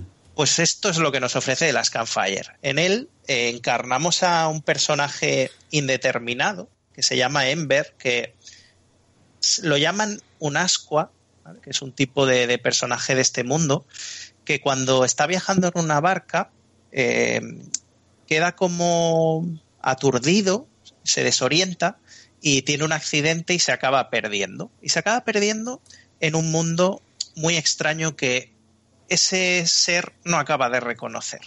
¿Vale? Y a partir de ahí se monta como una especie de título que mezcla puzzle y aventura a pequeñita escala, que podríamos emplazar eh, en la corriente del slow gaming, que a veces comenta nuestro amigo Víctor Navarro, porque es un juego muy contemplativo, muy reflexivo, de jugar echado hacia atrás, como dicen a veces César y Pérez en la taberna, que tiene realmente eh, la alegoría, no voy a decir la mejor alegoría o mejor llevada del mundo, pero una alegoría preciosa que está muy bien tratada precisamente porque su grandeza radica en ser chiquitito y en ser un juego que está contenido, ¿vale? En notarse que no, que no es un gran proyecto. ¿Cómo se juega a The Last Campfire? Muy sencillo. A modo de aquellas plataformas, por así decir, que teníamos en, la época de, PlayStation 1, eh, tenemos pequeños escenarios que después se van interconectando uno con otro con una especie de puertas y cada escenario tiene pocas pantallas, por así decir, ¿no? A veces salimos por la izquierda o salimos por la derecha y alcanzamos otra pantalla dentro de ese escenario, pero son en 3D y son temáticos. Es decir, eh, hay uno que, por ejemplo, es el pantano y todas las pantallas son de carácter pantanoso. Pues ahí nosotros tenemos que ir avanzando y en la figura de Ember, que es un personaje que prácticamente no puede saltar, que, que no puede hacer prácticamente nada, puede andar e interactuar con cosas sencillas pero poco más, tendremos que ir encontrando esa especie de coleccionables que son seres de piedra como el propio Ember pero que se han quedado petrificados por algo que les ha pasado, pues tendremos que llegar a ellos, eh, tocarles y a partir de que los toquemos viajaremos a un pequeñísimo mundo, una pequeñísima pantalla también en 3D, donde se nos ofrecerá algún tipo de puzzle al tiempo que eh, la voz narradora nos va contando lo que le ha pasado a ese personaje para haberse convertido en piedra. Entonces, a medida que vayamos resolviendo el pequeño puzzle, nos irá contando cada vez más y al final, pues cuando lo completemos, lograremos salvar a ese personaje que irá a una especie de hoguera que hay en cada mundo. Los puzzles, para que os hagáis una idea, eh, me recuerdan totalmente a los puzzles de la saga Zelda. Es decir, tenemos, qué sé yo, juegos de, de interruptores y poleas, tenemos escenarios donde sopla el viento y a lo mejor nosotros tenemos que llevar un cáliz de fuego desde el principio hasta el final, intentando manipular esas zonas donde sopla el viento para que no nos lo apague. Eh, tendremos el típico movimiento de cubos o barriles hasta dar con la combinación correcta para poder avanzar. O sea, son puzzles que ninguno es demasiado original, los hemos visto en videojuegos otras veces, pero que acompañados de ese aspecto artístico tan tierno y tan bonito, porque el juego visualmente es precioso, y acompañados de esa narración de lo que le ha pasado a ese personaje, consiguen que cada pequeña cosa sea bastante especial. Hmm. Pero Mario, eh, ¿qué destacarías realmente del juego? Porque a mí en general en todos los indies me gusta saber qué es eso que, cuál es su esencia, ¿no? ¿Qué, qué es eso exactamente que lo hace destacar? Porque mm, ya que son proyectos tan tan personales, creo que muchas veces siempre tienen una intención, ¿no? Y cuando hablamos a lo mejor un poco de, vale, este juego es un juego de puzzles o, mm. o tiene una cierta historia, pero ¿qué crees que es lo que quiere hacer mm, de las Campfire por encima de todo? Yo creo, Alex, que es esa capacidad de plantearte una alegoría que aunque nos habla de un tema vital duro y complicado, porque ya mm. sabemos que últimamente los indies eh, tiran por ahí, es esa clase de juego que, como os comentaba, es tan tierno que te tiene todo el rato prácticamente que estás jugando con una sonrisa en la cara. Mm. A pesar de que estás tratando de un tema que tú te vas dando cuenta que es bastante complicado. Y que cuando acabas el juego, sin entrar en spoilers, estás contento de haber hecho ese viaje. ¿Sabes qué te quiero decir? Sí. O sea, es ese buen rollo que el juego destila, esa ternura que, te depara. Y ese, no sé si os ha pasado alguna vez que estáis con una obra de ficción, ya sea un libro, ya sea una película o un videojuego, le pasan cosas al mundo o al personaje y decís, ostras, no. Y, intentas como que tú quieres que el personaje se reponga. pues de las Campfire, exacto, de las mm. Campfire, si conectas con él, va totalmente de esto y ese es su punto fuerte. Porque lo demás, ya os digo, aventurita y puzzle comedido, con cosas que tampoco son muy originales y que pone el punto fuerte precisamente en lo otro. Hmm. Muy bien. Pues la verdad es que es bastante interesante. Yo creo que había tenido una recepción un tanto fría, la verdad, y me gusta escuchar otra, otro tipo de opinión, porque a mí me llamaba bastante la atención cuando lo, cuando lo lanzaron. Se notaba por lo menos ya en el tráiler que tenía, que tenía algo más, así que me lo voy a apuntar, la verdad. Muy, muy buena recomendación. Eh, ¿Seguimos entonces o queréis decir algo más? Pere. Uh, un apunte muy rápido, muy, muy rápido, y es que mm, yo creo que no sé qué le ha pasado a este juego, que salió casi por sorpresa. A mí me pilló totalmente por sorpresa y creo que es una lástima. Y me pilló tanto por sorpresa que yo un día descubrí que había salido porque, porque recibí el aviso en el Apple Arcade de que ya estaba disponible. lo, mismo fue porque Hello Games ha decidido que se acabó un poco el marketing desmesurado, ¿no? y intentar que los juegos hablen por sí mismos. Exacto, pero solo deciros eso, que si, si queréis probarlo y demás y aún no habéis, no habéis probado la, la prueba de 7 días del Apple Arcade, Mm. pues lo tenéis ahí ah, para probarlo. ¿eh? Y vale, yo solo lo he empezado ah, por recomendación de Mario también y me parece todo lo bonito de este mundo, ¿sabes? O sea, es uno de estos juegos que dices... La palabra es entrañable, creo yo, ¿no? Que, que lo describe. Me parece súper bonito y, y así. Y, y, y accesible a tope por eso. Porque está... Lo puedo jugar en el iPad. O sea, mejor imposible. Sí, en todas Eh. las plataformas, ¿no? O sea, todas las Eh, consolas. también. sí, exactamente. Es de esas obras, para que entendáis, que te devuelve la fe en la humanidad. O sea, Qué guay, qué guay. Joder, pues no ha tenido mucho, es verdad que estoy mirando ahora, no ha tenido muchas críticas. No sé si debió de salir en un momento un poco complicado o algo, pero sí, a, a principios de septiembre o algo así, debía de estar complicada la cosa, había mucho lanzamiento. Y, y se quedó un poco ahí, pues eso, de lo que al final es este programa, ¿no? La cara B de 2020. Muy también bien, chicos. hay una cosita Sí. importante para cerrar, perdón Alex, que es un juego que en cinco horas te Hmm. lo puedes haber pasado prácticamente al 100%. La mejor, la mejor noticia, ¿eh? Es que es eso, para avanzar Totalmente. de mundo necesitas salvar unas almas, pero no necesitas salvar todas las almas del mundo. Entonces tú haces más o menos si quieres, y es un juego que casi al 100% en 5 horitas lo tienes. Y eso al final, no sé a vosotros, pero a mí me, re- me reconforta mucho también poder jugar juegos así que, que te dejan un buen sabor de boca y que dices, no tienen nada que les sobre. Duran lo que tienen que durar.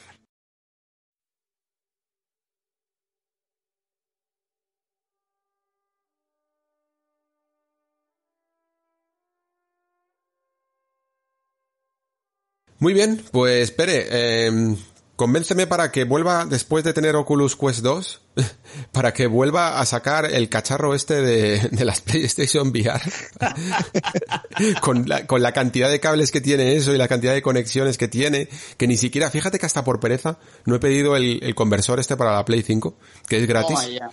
Eh, solo por no sacarlo, de momento. O sea, tengo que, tengo que hacerlo todavía porque estoy tan encantado con las Quest 2 que para mí esto ya es como las dos generaciones anteriores. Así que venga, convénceme para jugar a Iron Man VR.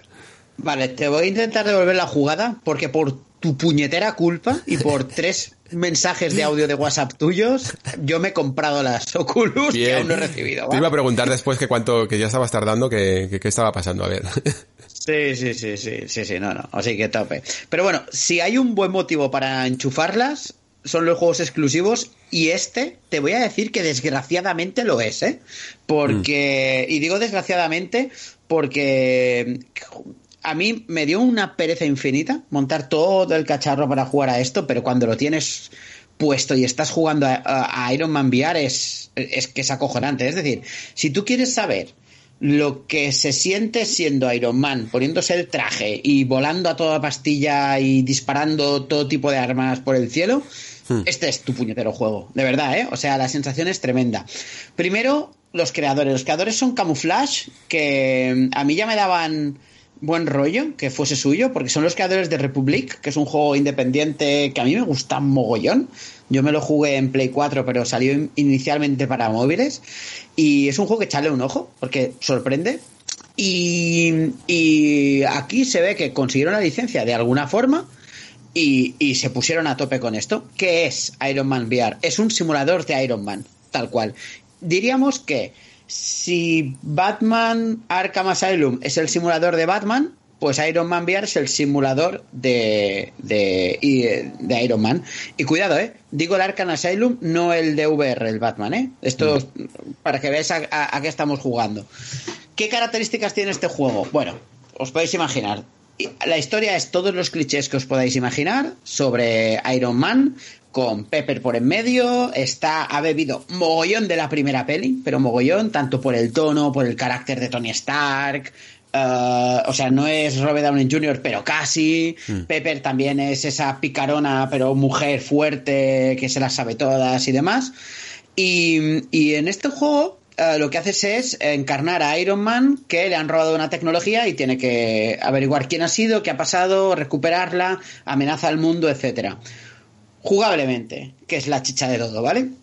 Gafas VR, es decir, tienes esa visión tan chula que veis en las películas de, Tony Stark con todos los simbolitos y todas estas cosas, pues tú lo estás viendo desde el otro lado, con lo cual eso es muy guay, ¿vale? Eso es, mm. es ponerse la sensación y oír el y ver cómo te empiezan a salir los iconos, los indicadores y tal, de base es muy guay.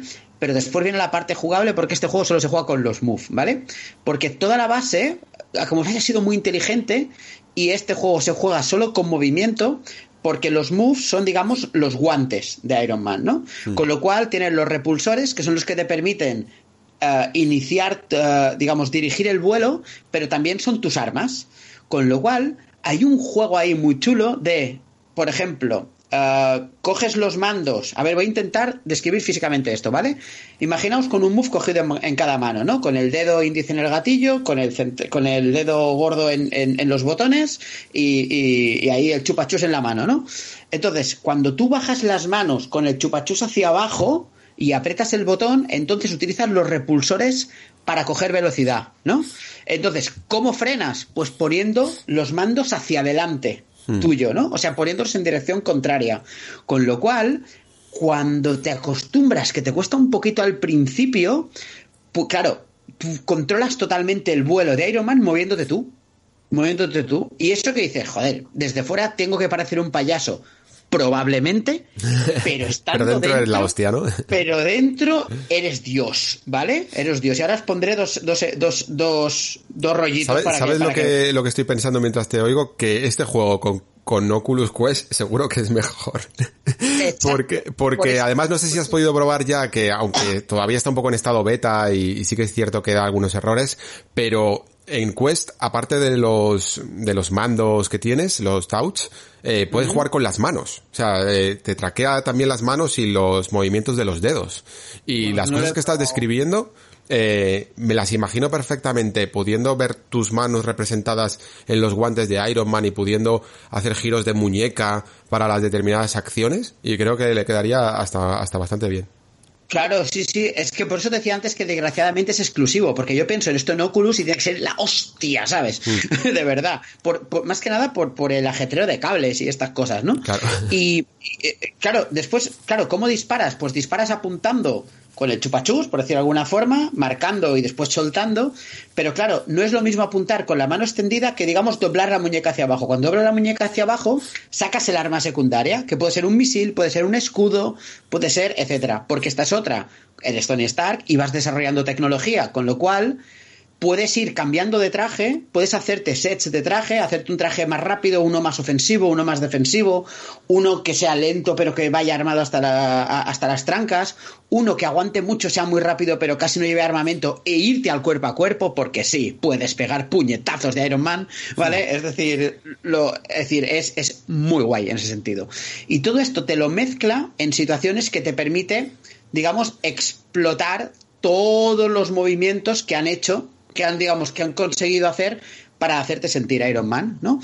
Ejemplo, y esto estoy hablando del primer nivel, ¿no? Eh, el primer nivel fuera del tutorial es tú eres Tony Stark, estás con Pepper en tu avión, atacan tu avión y lo, y lo medio destruyen, pero aún vuela. Con lo cual tú te pones el traje y mientras Pepper está dentro del avión, tú tienes que ir, salir fuera, luchar contra los enemigos y como en la primera peli de los Vengadores, ¿os acordáis cuando el, la, nave de, Shield es atacada y tienes que meterte dentro del ventilador para, para, digamos, doblar un trozo de metal que no permite que tal? Pues todo esto lo vas haciendo tal cual, ¿eh?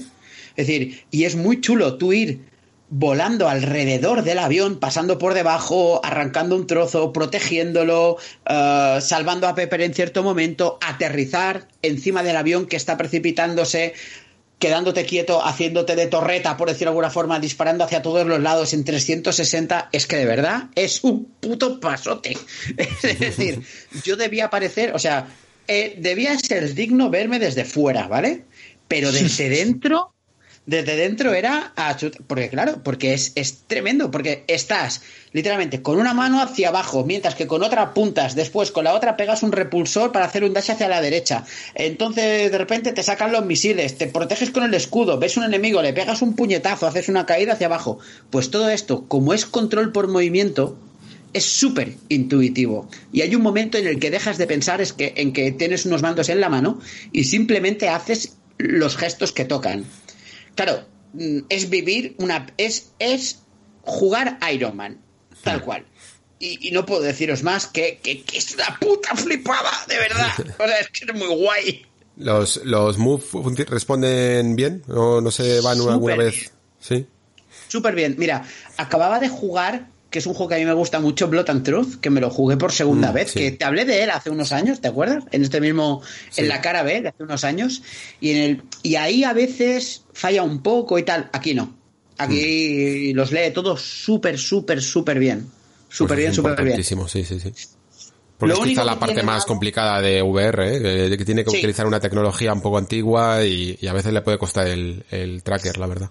Sí, pero han sido muy listos porque no hay, no hay motricidad fina, por decirlo de alguna forma, ¿vale? Es decir, la motricidad más fina que puedes tener es, digamos, con, el, con la bola, eh, buscar dónde apuntar, por decirlo de alguna forma. Pero el resto son movimientos bastante grandes. Es mover el brazo para arriba, mover el brazo para abajo, hacia adelante, hacia un lado, eh, doblar la muñeca, con lo cual todo el move baja, ¿sabes? Es decir, han sido muy inteligentes. Este juego, de verdad, está desarrollado de forma súper inteligente para sacar provecho y, para, y para ir a por la inversión, ¿eh? Porque está súper bien. Lo único malo son los tiempos de carga, que son un poco largos, y claro, enviar se notan mucho, porque cuando, bueno, y ahora más, o sea, ahora que tenemos las consolas Next Gen, eh, ahora se nota un huevo, ¿vale? Porque ahora yo ya no estoy acostumbrado a esperar 30 segundos o un minuto en una carga. Es terrible. Y aquí Claro, y aquí sí, pero imagínate, Alex, que claro, como llevas el casco no puedes mirar el móvil mientras.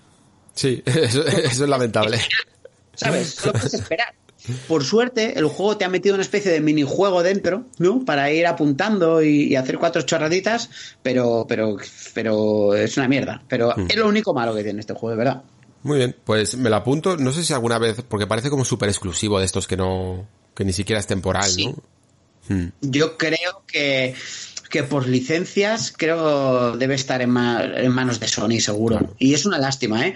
Quizá mm. quizá eh, con unas futuras VR 2 o yo qué sé. Sí, puede ser. Es que además es un juego que me lo imagino que como vas volando y tal, las distancias eh, se pueden apreciar mejor con una con unas gafas de mayor resolución y cosillas así, me lo imagino en VR de PC, que creo que le podría sacar mucho más partido. Pero pero bueno, la verdad es que no lo sabía, o sea, me lo esperaba peor, sinceramente, no sé por qué este Iron Man. Alguna vez lo había visto por ahí y pensaba que iba a salir como un poco de, bueno, pues algo hay que sacar y, está guay, la verdad. Eh, es uno de los mejores juegos de PlayStation VR, ¿eh? Es decir, es decir, por encima están Astrobot y Moss, y, mm. pero está ahí, ahí con Blood and Truth, ¿eh? por ejemplo. Así que súper bien. Interesante. Sí, sí, Súper bien. Bueno, a mí personalmente me gustó bastante Farpoint, eh, aunque solo hacía una cosa, pero es que la hacía súper bien con, con la pistola, la verdad. Y la verdad es que al final ha salido bastante buen catálogo de, de billar. Eh, no sé, ya veremos cuál es el futuro de esto. Yo entiendo que, no sé, que Sony no lo querrá dejar del todo de lado. Sinceramente sería una, una pena porque creo que ha sido el, el mejor año para, para la VR de todos probablemente los que, eh, los que ha habido a lo largo de la historia de, de la plataforma y, y está habiendo un repunte. Así que a ver si la, lo aprovecha para PlayStation 5 también.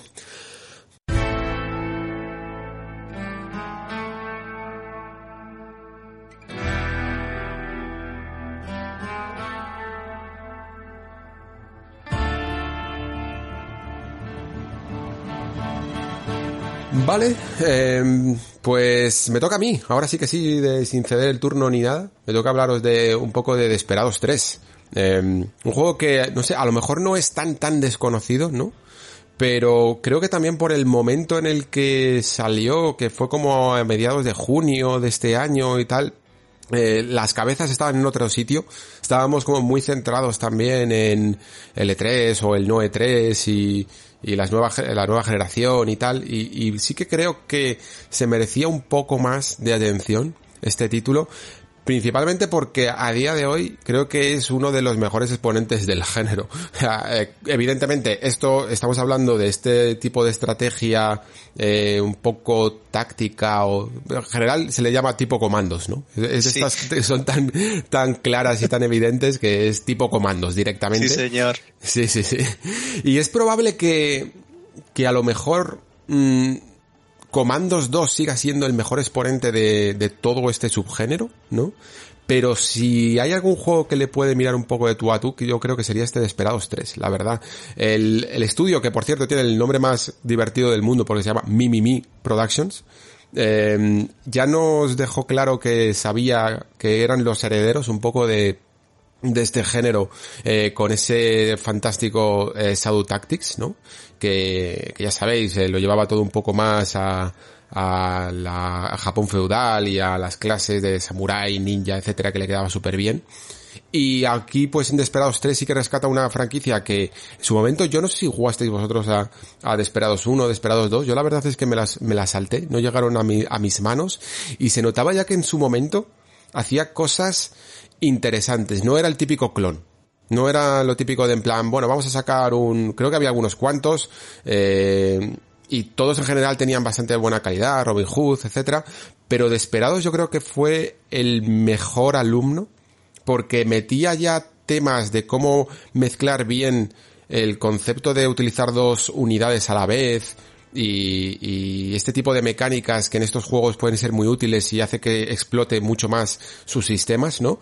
Y que aquí lo llevan yo creo a la a, la, a, a, su máximo esplendor, sinceramente. Todo lo que tiene que ver con el modo duelo, esas formas que tienes de pausar y marcar acciones coordinadas, ¿no? Para que dos unidades se, se coordinen y, hagan acciones a la vez de, en plan, yo que sé, pues, eh, disparo con un francotirador desde lejos y tú rápidamente ya estás eh, llevándote el cuerpo de ahí o cargándote a otra unidad eh, en un tiempo cronometrado, ¿no? Que en el momento en el que después mm, desaceleras el tiempo, o sea, vuelves a acelerarlo, vuelves al tiempo normal después de pausarlo. Todo se ejecuta ante tus ojos a una velocidad pasmosa.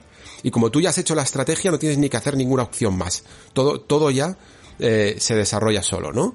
Y, y, ver esos resultados es, es maravilloso, sobre todo cuando sale bien. Te, te genera esa sensación de Eureka, ¿no? De, de he conseguido resolver una especie de puzzle que es mmm, fantástica y que, y que yo por lo menos ahora casi echo de menos cuando, cuando juego a comandos. Y además, sobre todo, mmm, me alegra que salgan estos juegos porque incluso, no sé si recordáis que, que han salido estas eh, versiones de comandos mmm, remasterizadas, de comandos 2 y tal, y se nota, se le, ya, se le notan un poco los años. Aunque siga creyendo que es Comandos 2 uno de los mayores exponentes, principalmente por todas las posibilidades que tiene el juego, a la hora de controlarlo, incluso con el control retocado, se le notan un poquito um, los años al título. Este se nota que es un juego adaptado a los estándares actuales, adaptado a, a cómo se hacen ahora eh, las cosas.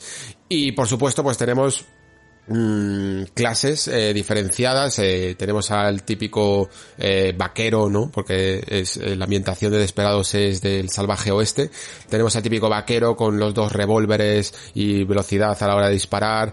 Tenemos al francotirador que tiene muchísima puntería. Eh, tenemos a la espía, por decirlo así, que es capaz de disfrazarse. Tenemos al tío que es un poco más bestia, el trampero, que pone eh, unos cepos de la hostia y luego tiene una, un hacha gigante para cargarse unidades especiales. Y quizá la nota, que esto cambia radicalmente el juego, es que se han vuelto locos y esto me gusta bastante cuando mmm, traspasan un poco los...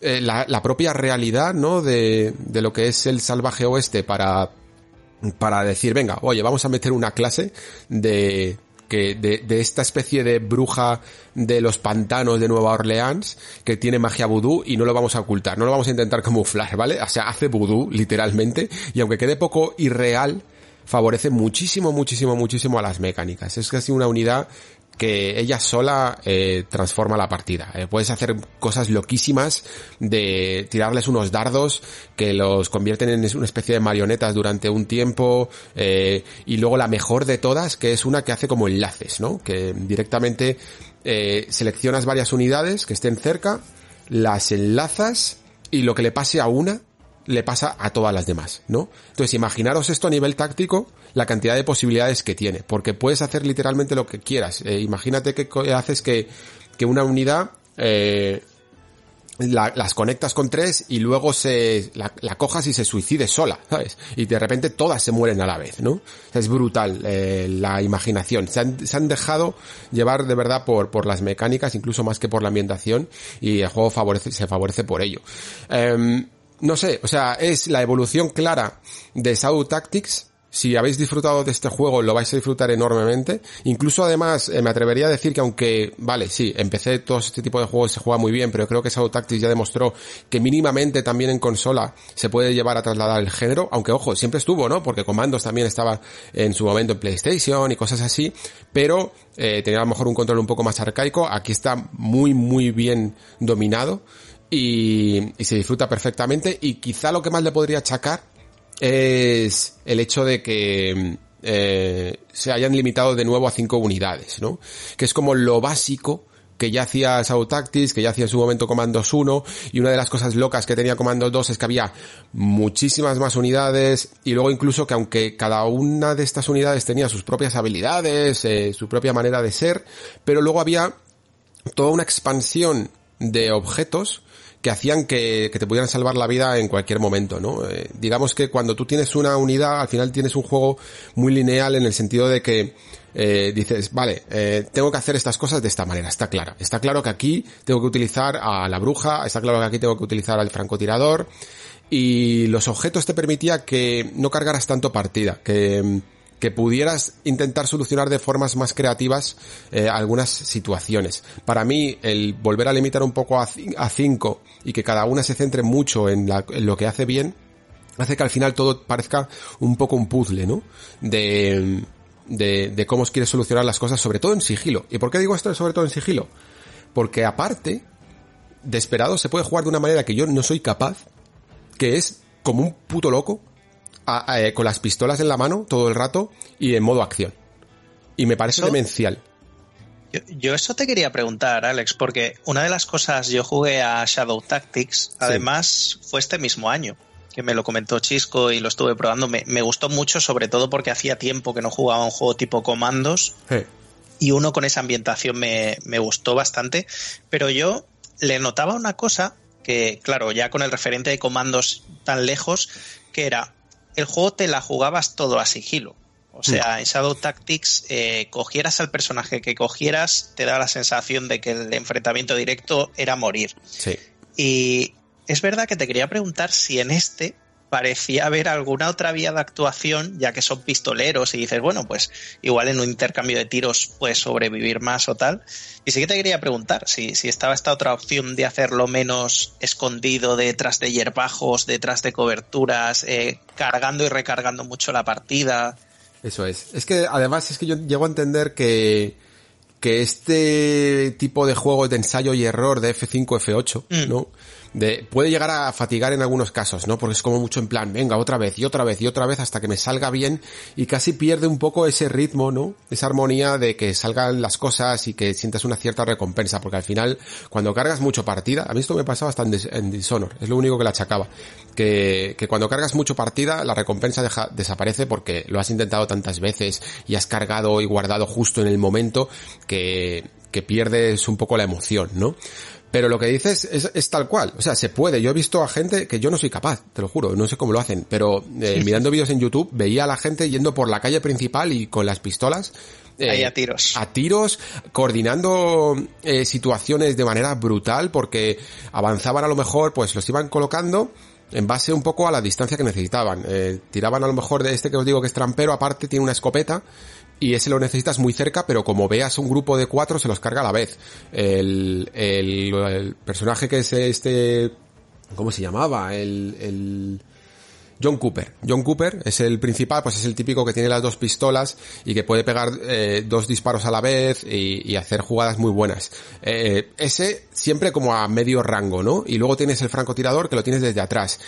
Y, y en base a hacer las pausas con el espacio, y poder utilizar las tácticas, vas, digamos, eh, terminando con segmentos de enemigos. y hasta que digamos que los siguientes no están alertados por lo que ha ocurrido con en el tiroteo anterior. Y lo van jugando así y te juro que el juego es otra cosa. Yo no sé cómo lo han hecho, pero que un juego tan que se pueda jugar de maneras tan tan distintas, porque entiendo que sigilo y acción cuando lo vemos en un juego como Dishonored o, en cualquier, yo que sé, un Deus Ex o algo, algo así, eh, se puedan combinar, pero en un juego que al fin y al cabo es una estrategia desde arriba, tipo táctica, isométrica y tal, que sea tan, tan amoldable, ¿no? Al estilo de jugar, hace que, que me llame muchísimo la atención y que sobre todo te puedas incluso centrar en, oye, pues ahora quiero alterar mi partida y quiero terminar esta parte que me está costando mucho completamente con acción y que puedas hacerlo perfectamente. El diseño de niveles acompaña muchísimo. Es un diseñaco de niveles que es probablemente de los mejores, incluso aquí ya eh, poniendo un poco comandos, que, en algunos momentos era un poco, un poco extraño, eh, por lo menos para los estándares actuales. Y aquí está todo perfectamente diseñado, perfectamente dividido, tiene opciones en el fondo luego para para que todas las unidades sean un poco intercambiables, ¿no? O que, puedas hacerlo de varias formas. Y al final eso fomenta mucho la creatividad, de, que todo, mucho, mucho del juego sucede en tu cabeza, ¿no?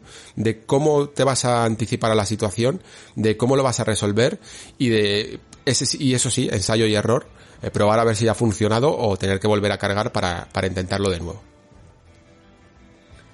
Uh Alex, ¿cuánto dura el juego más o menos? Eh, y de duración incluida, o sea, la historia tiene misiones secundarias, tiene objetivos secundarios, entiendo, dentro de las hmm. propias misiones, pero más o menos a cuánto te puedes ir y después, eh, si la historia, mm, ok, o si la historia aporta algo. Porque yo entiendo que a este, este tipo de juegos vamos por las mecánicas. Mm. entiendo, ¿no?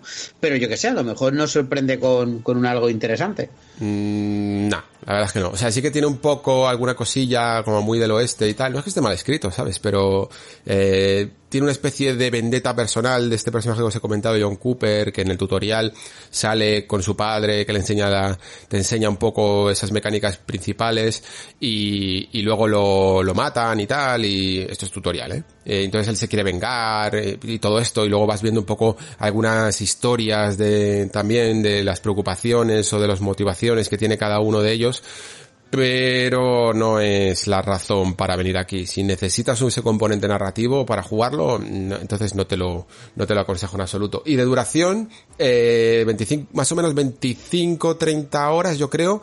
Lo que pasa es que es muy escalable porque las misiones finales, ya sabéis que en estos juegos eh, se notaba mucho en comandos las, la misión final, las últimas dos, tres misiones eran larguísimas, eran eran puzzles súper complicados prácticamente porque había como muchos segmentos dentro de él y aquí pasa un poco igual, ¿no? Las últimas misiones son una demencia, te pueden durar un montón de horas, mientras que las primeras te las puedes acabar a lo mejor en 20 minutos, 30 minutos, pero poco a poco vas viendo cómo se hacen más complejas y empiezan a durarte su buena hora cada una, su hora, hora y media y como te digo, las finales son hasta que las resuelves eh, son largas, ¿eh? Está, está más o menos bien medido.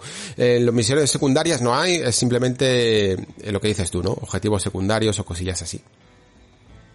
Guay, guay. Bueno, es lo que te decía, ¿no? Estos juegos sabemos a lo que vamos. Es decir, vamos a, a resolver ese puzzle estratégico y a ver qué tal. Pero yo qué sé, a veces a los roguelike vas por lo que vas y de repente sale Hades. Yo qué sé, ¿sabes? Exacto, exacto. Eh, eh, en este más bien, lo que ocurre es que yo creo que hay que destacarlo como ese juego que si quieres alguna vez, y a mí me ha pasado mucho a lo largo de los años, decir, joe, me apetece volver a jugar a comandos, y luego muchas veces te pones, porque lo han regalado mil veces en Steam, o bueno, o lo han puesto a, un precio bajísimo, te pones y dices, uff, cómo le ha pasado un poco el tiempo, ¿no? Eh, este es el juego para que, al que no le ha pasado el tiempo porque está diseñado para, para que te sientas cómodo jugándolo en 2020. Creo que eso es lo, lo, mejor que se puede, la mejor manera de venderlo, ¿no? Eh, si quieres la experiencia de comandos, pero con mecánicas y accesibilidad de un juego de día de hoy, te pillas Desperados 3. Evidentemente también yo creo que esto vale para Shadow Tactics, pero creo que Desperados 3 mejora bastante, no bastante, pero sí que mejora un poco la fórmula de Shadow Tactics.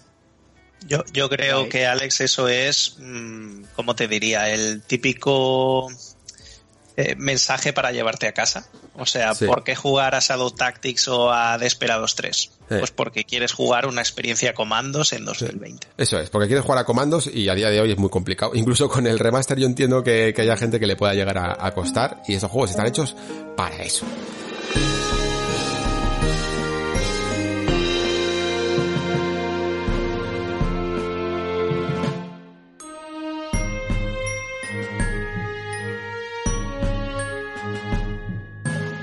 Muy bien, chicos, pues em, seguimos y yo este juego, Mario, eh, seguimos mm. contigo. Eh, no lo conozco mucho, pero entiendo que no abandonamos del todo el género táctico, ¿no? Porque se llama Wintermoor Tactics.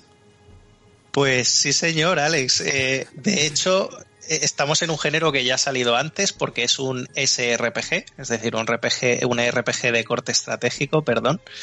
Y tengo que decir que ha sido, de toda la lista al menos que yo me he traído, mi descubrimiento del año en el sentido de que los otros juegos, algunos han tenido más difusión mediática, otros menos, mm. pero creo que con diferencia este es el más desconocido de todos los que me he traído.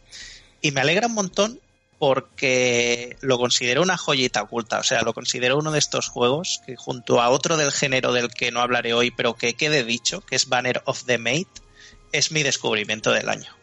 O sea, no voy a decir que invente la Coca-Cola, pero es ese juego poco conocido del que te alegras de en algún momento haber leído algo, haber visto cinco segundos de vídeo y habértelo comprado, ¿sabes? Hmm. Y es que eh, Wintermoor Tactics Club, que es el nombre completo, es eh, un juego de un estudio muy chiquitito que, se llama EVC, que se mueve un poco en esa zona, eh, salvando mucho las distancias, de aventura conversacional más algún tipo de subgénero de, RPG. Como si mm. fuera un persona, pero entendedlo, mucho más pequeño, mucho menos ambicioso, mucho menos hecho y mucho menos de todo. Pero esa es la idea, ¿no? Proponernos eh, un montón de diálogos, un montón de conversaciones, casi como si fuera una visual novel, y salpicada en cada capítulo de un combate, en este caso sí, en cuadrículas, no, no en hexágonos. Mm. ¿Dónde está el encanto de Wintermoor Tactics Club? Em, está en que en el juego encarnamos a una joven que se llama Alicia, que ella lo que sueña mientras asiste a la famosa Academia Wintermoor es con ser escritora. Pero al mismo tiempo que, le dedica tiempo a sus estudios y hace lo que pues, toda persona que va a algo que sería equivalente al instituto tiene que hacer, eh, disfruta jugando con sus amigos eh, en lo que ellos llaman el Tactics Club, o sea, el club de táctica, como si fueran estos clubes que, les gustan tanto en Estados Unidos poner en las instituciones educativas, a una cosa que se llama Curses and Catacombs, o sea, maldiciones y catacumbas, que si os podéis imaginar un poco y hacéis el símil, es un homenaje eh, completamente directo y sin pérdida a lo que sería el archifamoso Dungeons and Dragons de, nuestro mundo real.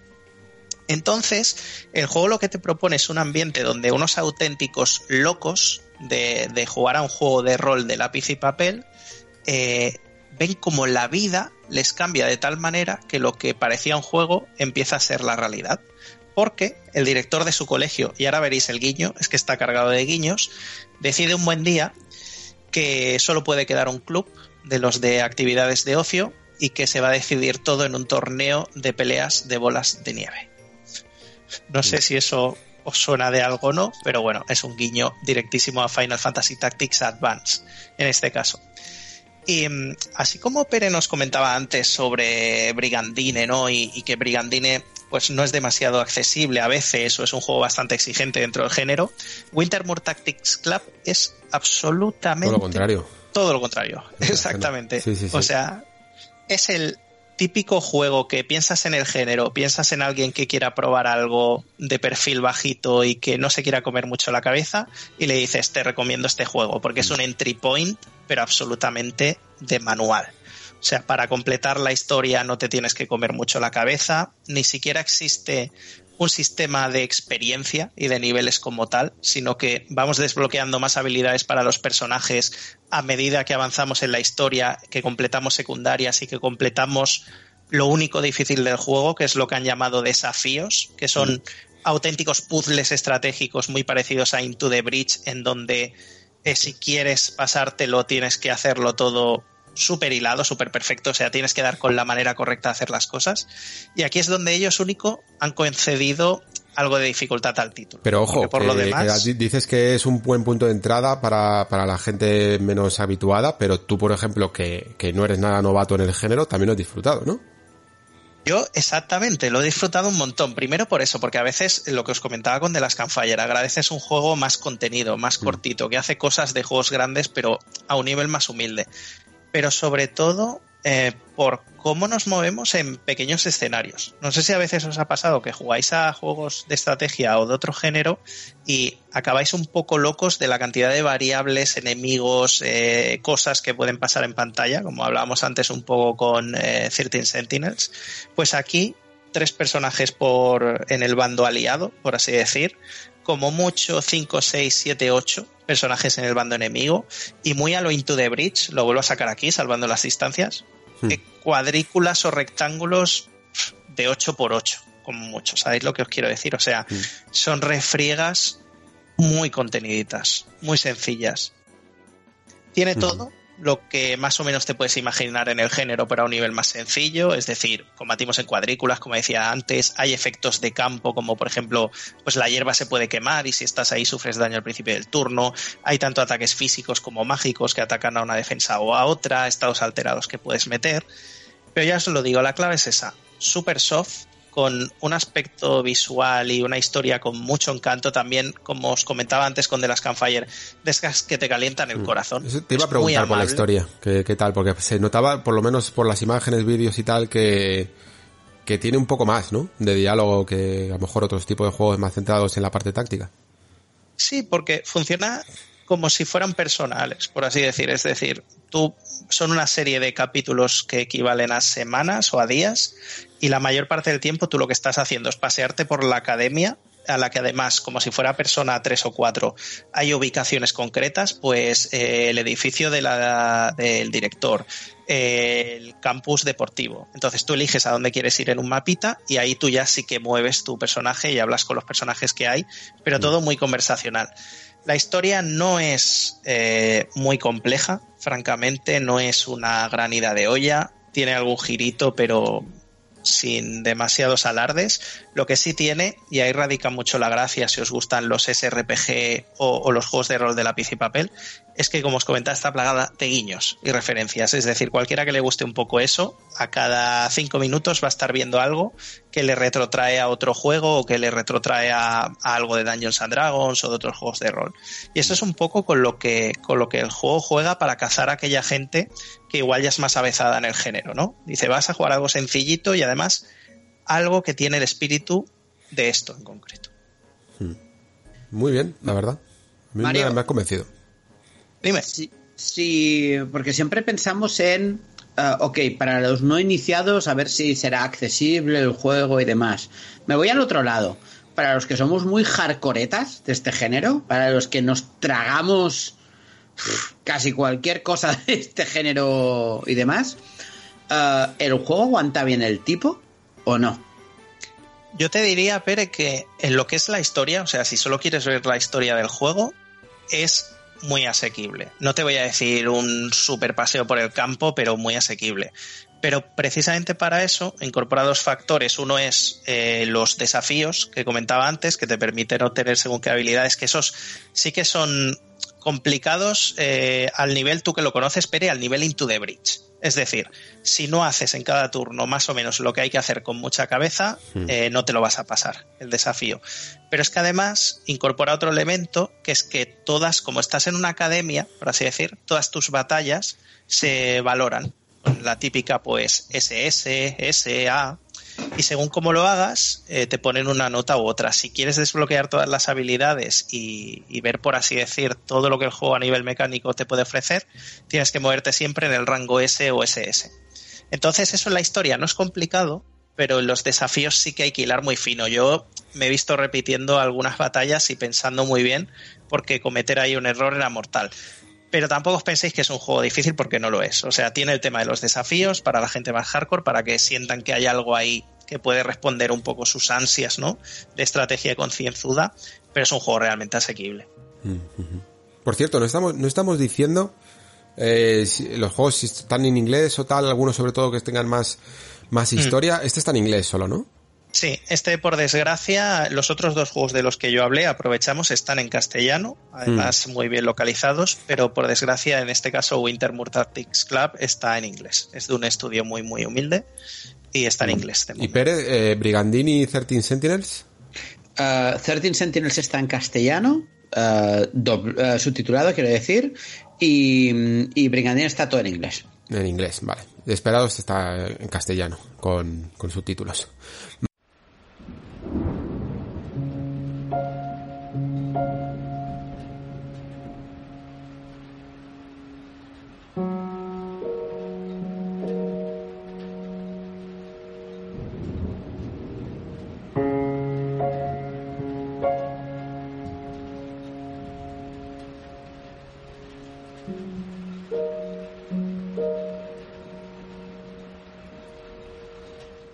Vale, pues si queréis pasamos al siguiente juego.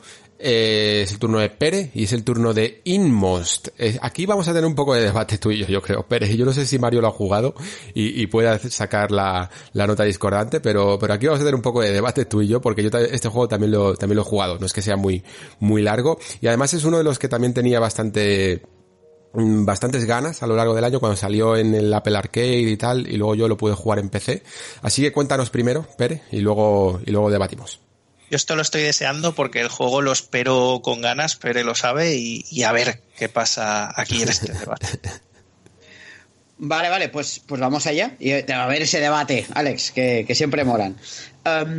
No sé vosotros cómo enfrentáis un juego indie, pero yo no los enfrento igual que un juego AAA. Eh, empezó por ahí, ¿no? Es decir, yo en un juego indie lo que busco es un poco lo que preguntabas tú antes, Alex, ¿no? Hmm. De, del tema, ¿no? De qué tiene el juego, de qué va el juego o qué trata el juego que lo haga un poco, un poco especial.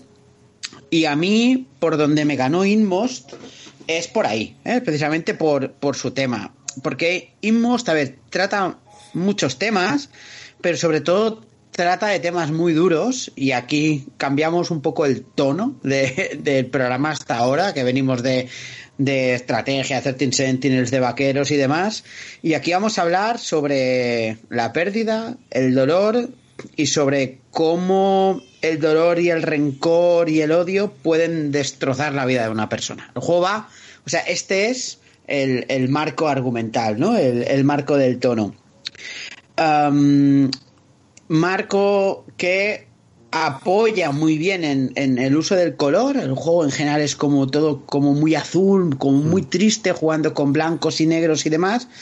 Pero contrasta por otro lado por el diseño visual, ¿no? Que aunque es súper bonito, súper bonito, súper bonito, uh, utiliza ese típico personaje cabezón, ¿no? Incluso un poco de la época de los, de, de los microordenadores de 8 bits y demás, que, que contrasta un poco. Pero aún así, el juego es capaz de, de hacerte jugar, uh, pero ¿cómo te os lo diría yo? Con un mood muy, muy bajo, ¿no? Es decir, es, e, e, es, curioso a mí lo que me consigue transmitir, transmitir este juego. Y supongo que, que va por ahí mucho, ¿no? Y Most intenta transmitirte todo lo que yo os acabo de decir, ¿no? Ese dolor, ese, ese odio, ¿no? Ese, uh, esa capacidad de sobreponerse a pérdidas y demás. Esto lo hace en base a tres protagonistas, o sea, te planta tres protagonistas muy diferentes todos. Por un lado, por un lado está un, un hombre que siempre está como triste, como apesadumbrado, que es, digamos, el núcleo jugable del juego. En este jugaremos como si fuese un pequeño Metroidvania con investigación sin combates, con un poquitín de plataformeos y un poquitín de puzzle. Después hay una niña que lleva toda la parte, digamos, lleva el peso argumental, es la que su historia es la que te genera la trama, la que te genera las conexiones de la historia y demás. Y después un caballero misterioso que no se sabe muy bien de dónde sale ni qué es lo que hace, pero es el protagonista de la introducción del mm. juego que es demoledora, la, introducción, ¿no? Ah, y, y que, digamos, el caballero lleva la parte de acción, ¿no? Que no hay mucha, pero algo hay, ¿no? Mm. Cada uno de estos personajes tiene gameplay muy distinto y, digamos que intenta transmitirte sensaciones diferentes, ¿no? Entonces el, juego lo que hace es te va alternando entre los tres personajes. No eliges tú, sino que juegas con el personaje cuando te toca jugar con el, con el personaje.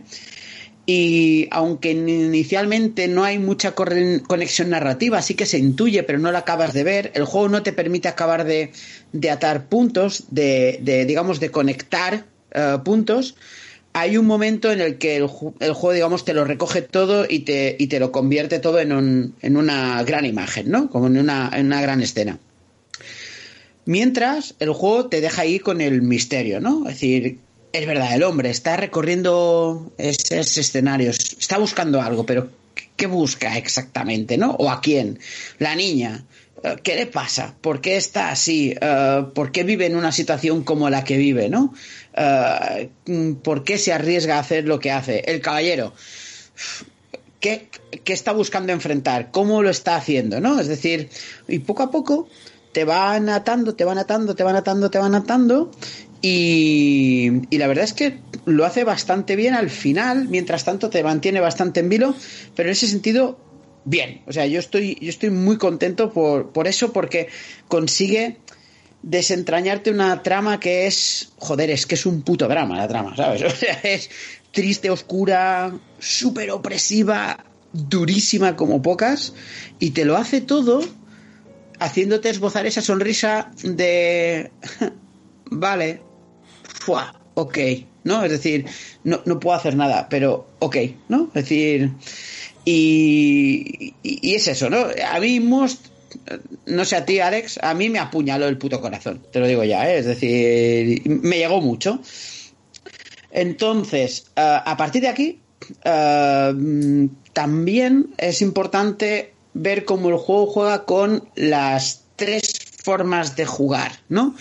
Porque juega muy bien con los ritmos, eh, como os decía, el hombre lleva la parte, el grueso de la jugabilidad, pero de repente te para el ritmo con la parte de la niña y de repente te lo acelera a tope con el, con el caballero, que este es, este sí que es combate, combate, combate. Y este es una bestia parda claro, contrasta mucho con el hombre con el que estabas indefenso y en la niña que no hay escenas de acción, de repente te meten con un caballero que puede con todo, que lo destroza todo por delante, que es como todopoderoso y, y, además es como muy físico, se nota como con mucho peso cada hostia que tiene, se nota que lleva la armadura, no puede saltar pero tiene un gancho y el movimiento se nota. En ese sentido, eh, incluso hay hasta algún que otro jefe final, ¿no? Por allí, entre comillas. Y, y, la verdad es que encuentro que está bastante, bastante bien combinado todo, ¿no? En, ese sentido. Mm. Yo os diría que es un juego que es más sencillo de lo que parece en jugable, que es relativamente básico a nivel de jugabilidad, que no, no penetra ninguna capa de profundidad. O sea, lo que ves es lo que hay con las tres mecánicas, con las tres jugabilidades. La niña casi es una especie de Walking Simulator en 2D. Uh, el caballero es. No hay combos ni nada, es un botón. O sea, no hay, no hay más que eso. Y el Metroidvania es sencillo, tanto por tamaño como por. como por, por, por lo que te puedes ofrecer, por habilidades desbloqueables. Pero toda esa profundidad que no tiene en un lado, la tiene, la tiene narrativamente y argumentalmente. Y a mí, mm, a mí me tocó muchísimo, ¿eh? De verdad, es un juego que yo diría, no es tan bueno como yo subjetivamente soy capaz de percibirlo. Pero para mí es, es un juego que está súper bien, súper bien. De verdad, ¿eh? Yo creo, yo creo que acabas de dar con la clave, porque tiene mucho que ver cuánto te esté enganchando la historia. A mí creo que, no, no por el juego en sí, creo que a lo mejor fue por el momento en el que ya estaba un poco fatigado de, no es que no me gusten, pero estaba fatigado un poco de historias mega depresivas simbólicas, ¿vale? En el que se usa mucho el simbolismo. Y fue como, uff, ya le veo aquí que hay otra detrás, ¿no? Eh, además, me pareció un, un, poquito pretenciosa, pero en el fondo da igual, la historia no es eh, para mí el problema de este juego, pero sí que es el ritmo que comentabas antes, a mí sí que me destruyó. ¿Te acuerdas cuando eh, hablábamos antes de 13 Sentinels que te decía, me preocupa un poco lo que me comentas de los saltos estos que hay entre juego y historia? Porque me pasó con este todo el rato, tío. O sea, eh, la, venías de la parte de, del Metroidvania, que, que es sin duda la que más me gusta, y de repente eh, empezaba con la niña y creo que soy poco sospechoso de que no me gusten los Walking Simulators y yo te juro que, que, me, que no podía. Me costaba muchísimo porque va tan lenta la niña, tan lenta por la casa que se me hacía una desesperación tremenda bajar hasta las escaleras, simplemente. Era como, por favor, llega ya, que sé lo que tengo que hacer, pero que tardas más en, en recorrer la casa que en el Metroidvania irme de una punta a la otra, ¿sabes? Iba muy, muy lenta. Y luego, sobre todo, también me decepcionó la parte del, del caballero, tío. Porque probablemente fue eh, ese producto de lo que hablaba en el capítulo anterior de, Cyberpunk de las expectativas, que yo veía el tráiler de este juego y veía al caballero haciendo unas movidas que diciendo, madre mía, este juego va a ser increíble a nivel de acción. Y es súper mega simple. Tienes un botón de ataque para hacer un espadazo, eh, siempre con prácticamente el mismo enemigo, y luego el gancho simplemente como, como una especie de mecánica alternativa de salto, ¿no? Para, para ir de un lado a otro. Y no hay más. Y los, y los enemigos finales prácticamente se vencen solos. O sea, esos momentos que yo veía en el tráiler del tío pegando saltos y cargándose una serpiente o cosas así, son cinemáticas, básicamente. O sea, no, no hay nada de mecánica, ni de patrones, ni de nada en, en ello, ¿no? Y, y por eso la parte que más disfruté, que me parece la mejor con diferencia, es la de Metroidvania. Esa parte creo que es la que la que sostiene todo el juego, porque es la más bonita, eh, la que más sentido tiene, incluso a nivel de historia también, la que, la que más mecánicas ofrece, tanto variadas de exploración, puzzle y cosillas así, o incluso pequeñitas escenas de acción que no tiene por qué ser de, de atacar, eh, y que, y que creo que el, este autor, que creo que solo lo ha hecho una, una persona sola, eh, le, veía como probando, ¿no? Como experimentando en este juego con todo lo que él podía hacer y con todo lo que le gustaba. En plan, me gusta, voy a probar algunas mecánicas de acción, voy a probar algunas mecánicas de Metroidvania y creo que esta es la parte que mejor le quedó. Y sin duda, entre esto y lo precioso que el juego es, porque es precioso, eh, dependiendo mucho de cuánto te guste y cuánto te enganche la historia, es, es, comprensible que el juego te guste más o te guste menos. Yo creo que esa es un poco la, la conclusión que saqué cuando, cuando hice el análisis para la revista. Eh, me pudo, además, y me jode reconocerlo, pero me pudo las expectativas, no sé por qué. Me, gustaba muchísimo, me daba hasta rabia que estuviera solo en el Apple Arcade. Eh, lo veía preciosísimo. Y, y lo vi luego eso como casi un experimento de alguien que estaba practicando todas sus habilidades más que un juego centrado en, en, en, lo que muchas veces me gusta a mí de un núcleo jugable, ¿no? Que es, te pongo esta base y la voy complejizando, ¿no? Voy añadiendo cada vez más y capas y capas de profundidad. Y me habría gustado tener la parte, sinceramente, la parte de Metroidvania más expandida, e incluso que las otras, que las otras desaparecieran eh, a costa de tener más juego de ese, porque me pareció que es donde más brillaba. Pues fíjate, fíjate ¿no? Qué, qué, curioso, ¿no? Es decir, y después te voy a hacer una pregunta que creo que creo que puede dar un poco de luz también a, a, a los oyentes. Hmm. A mí la parte de Metroidvania, sí que es verdad que técnicamente es la mejor, es la más sólida, por decirlo de alguna forma, es la que está mejor trabajada y demás, pero es la que menos aporta. Para hmm. mí, ¿eh? Es decir, realmente es como Metroidvania, ok, pero no pasa de ser un Metroidvania relativamente mediocre comparado sí. con con lo que hemos podido jugar últimamente, además, ¿eh? Joder, que venimos de Hollow Knight, que venimos de Ori, que venimos de... O sea... Y sí, este, ok, vale, hay algunos detallitos, algunas cosas chulas y demás. Um, pero... Sí, sí, estoy, estoy, de acuerdo, Pere, pero me, es que me parece eso con todo. Me parece eso sí, lo mismo con la sí. niña, me parece lo mismo con la acción, y sin embargo sí que creo que la parte del Metroidvania como que da, daba para más de sí, por eso decía que a lo mejor se podía eh, expandir, ¿sabes?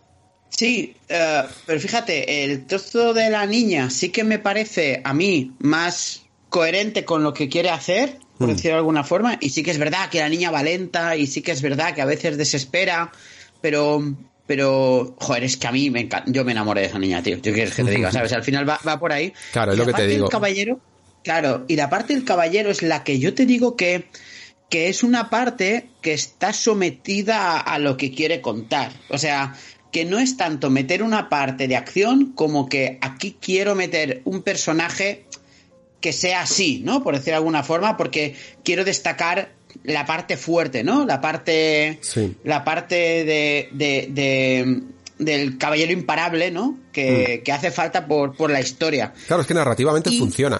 Sí. Sí, sí, es que es eso. Y una pregunta, Alex, pregunta. Mm. Ah, ¿Lo jugaste con cascos este juego? Mm, creo que no. Creo que lo juego con ¿Por qué? altavoces normales. Porque yo te lo digo, ¿eh? es decir, claro, yo me lo jugué con. Yo me lo jugué con el Apple Arcade. Entonces lo que hice fue. Me lo puse en el iPad, cogí el mando de Play 4, lo vinculé y literalmente me tumbé en el sofá a jugar a esto como cuando me leo un libro con los auriculares puestos. Y de verdad, que la banda sonora te hace el 50% del juego. Porque esas escenas, o sea, toda la no emoción que tú sentiste con el caballero, la sentí yo, pero porque, digamos, la acción, que es lo de menos, cabalga sobre la situación emocional que es capaz de meterte la música. La, con la niña igual, ¿eh? Es decir, la parte de la historia de la niña es dura, pero cuando estás con ese musicote de fondo, dura no. O sea, es en plan de, Dios, me quiero morir. Es muy, es muy depresivo el juego, ¿eh? Eso creo que podemos estar de acuerdo en que Sí, sí, sí, sí. lo- es lo que Yo en la taberna, en la taberna creo que lo describí como horriblemente precioso, ¿sabes? O sea, y es eso, es un, pero es eso, que sí que es importante saltar lo que dices tú, que en lo jugable es profundo cero, ¿sabes? O sea, a Mm. los 10 minutos, ¿sabes? De, o sea, todo, todo, ya está. Sí, quizá Pero también pruebe. es que a- le habría sentado bien que todas las partes sumaran un poco más a, a la narrativa. Sin- le- creo que la parte de la niña es la que lleva un poco la voz cantante, ¿no? Y, y las otras son más mecánicas, que son simbólicas, pero no se cuenta prácticamente nada. A lo mejor en la del caballero un poco más y tal, pero, pero se cuenta menos y quizás si hubiera estado todo un poco más armonizado, ¿no? Eh, le hubiera, le hubiera sentado un poco mejor, eh, precisamente para evitar ese, ese rupturismo, ¿no? De, de una parte con otra parte con otra parte, que es un poco lo que a lo mejor a mí me mató. Pero sí que creo que es un juego que todo el mundo debería de jugar, sobre todo si lo consigue eh, eh, a un precio correcto, o joder, la verdad es que este tipo de juego para servicio de suscripción sería la hostia, ¿eh? Eh, te lo juegas, te dura poco, creo que eran como dos, tres horas máximo, no, no dura, no dura mucho más, o, o cuatro máximo. Y, y, y en ese caso lo puedes llegar a disfrutar más que a lo mejor, yo que sé, eh, pagando a lo mejor un precio completo. El, de hecho, el juego la primera vez que se salió fue en el Apple Arcade, ¿no? Eh, entra en ese servicio de suscripción y es un poco Exacto. la función que, la función que más cumple. Y sobre todo, prestando mucha atención, ¿vale? Porque la historia eh, al principio te puede dejar un poco en plan, ¿qué está pasando? ¿Sabes? Y, y hay gente que, que no se ha enterado de nada, si vas un poco como relajado, ¿no? A, a la historia y, pre- y prestando poca atención a lo mejor a los diálogos o a las pequeñas frases que son las que más te pueden llegar a contar. Sí, de actitud lo tienes que abordar como abordaste, yo que sé, eh, Everybody's Gone to the Raptures, ¿no? Por decirlo de alguna forma, tienes que ir con esa actitud de vas a jugar un juego narrativo con una historia que te, que te quiere contar algo y sobre todo que te quiere hacer sentir algo y, y- y no tienes que ir pensando en un Hollow Knight, ¿no? Porque entonces sí que olvídalo.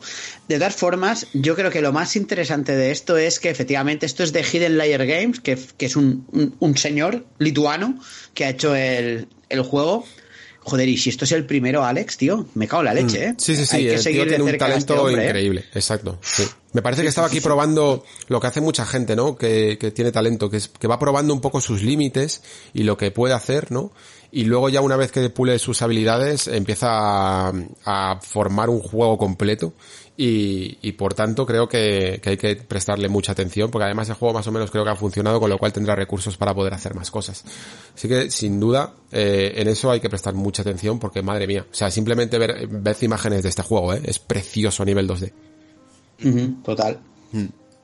Vale. Yo tengo una pregunta, Sí. chicos, sobre Inmost. Eh, he oído que mm, el juego a veces padece algún tipo de input lag. ¿Os acordáis lo que pasó con Blasphemous, por ejemplo, antes de que, de que lo parchearan? Mm. Y oyéndose a vosotros, yo no sé si eso que dicen input lag no se refiere más a lo que tú comentabas, ¿no, Alexa? Que, por ejemplo, pues quizá ese personaje de la niña se mueva muy lento, muy lento, o que el personaje del caballero pues sea poco profundo jugablemente y tenga pocas acciones. O sea, no sé si es más un tema de ritmo o vosotros habéis notado que haya un problema mecánico aquí.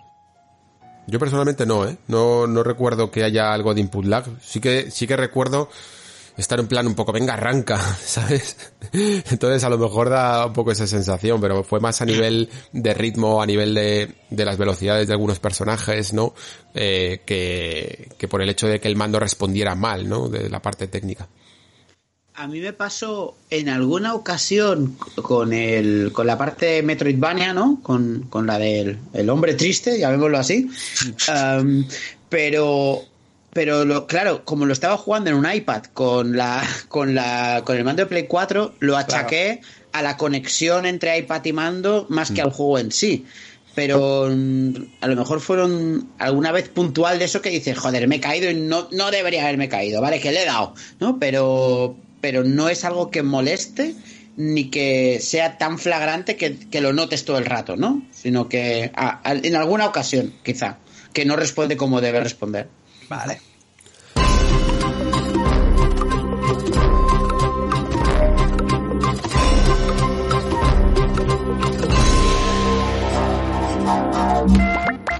Vale chicos, pues pasamos al siguiente juego. Eh, este sé que lo hemos jugado eh, y yo, pero Mario yo no sé si tú le has dado a Dreams.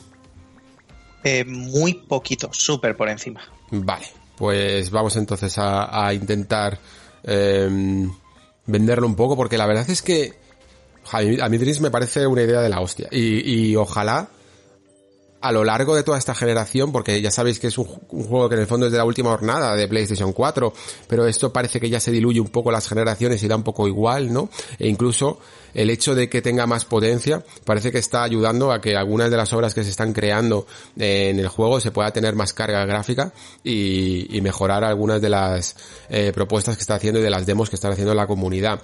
Creo que es uno de esos juegos que si de alguna manera sientes ese aire creativo de que quieres hacer juegos y te aterran un poco los motores gráficos más tradicionales, incluyendo ya no solo Unreal, sino Unity, o cosillas así y tampoco te interesan más los que son un más simples a lo mejor, simples entre comillas, como pueden ser el Game Maker o el RPG Maker o, o el Adventure Game Studio que son más centrados en 2D, eh, métete con algo así, como Dreams, para que entiendas las, eh, los engranajes de cómo funcionan las acciones de, de un videojuego. Y Dreams es increíble cómo Media Molecule siempre consigue de la manera más simple llegar a las cosas a- más complejas, ¿no? Si Little Big Planet yo creo que ya era un, un buen exponente de esto, lo que se puede hacer con Dreams en el fondo no lo vamos a ver nunca, yo diría. Y empiezo fuerte, ¿eh? porque si el propio juego tiene como una especie de modo campaña que se llama el sueño de Art y tal, ahora si quieres Pere nos hablas un poco de ello,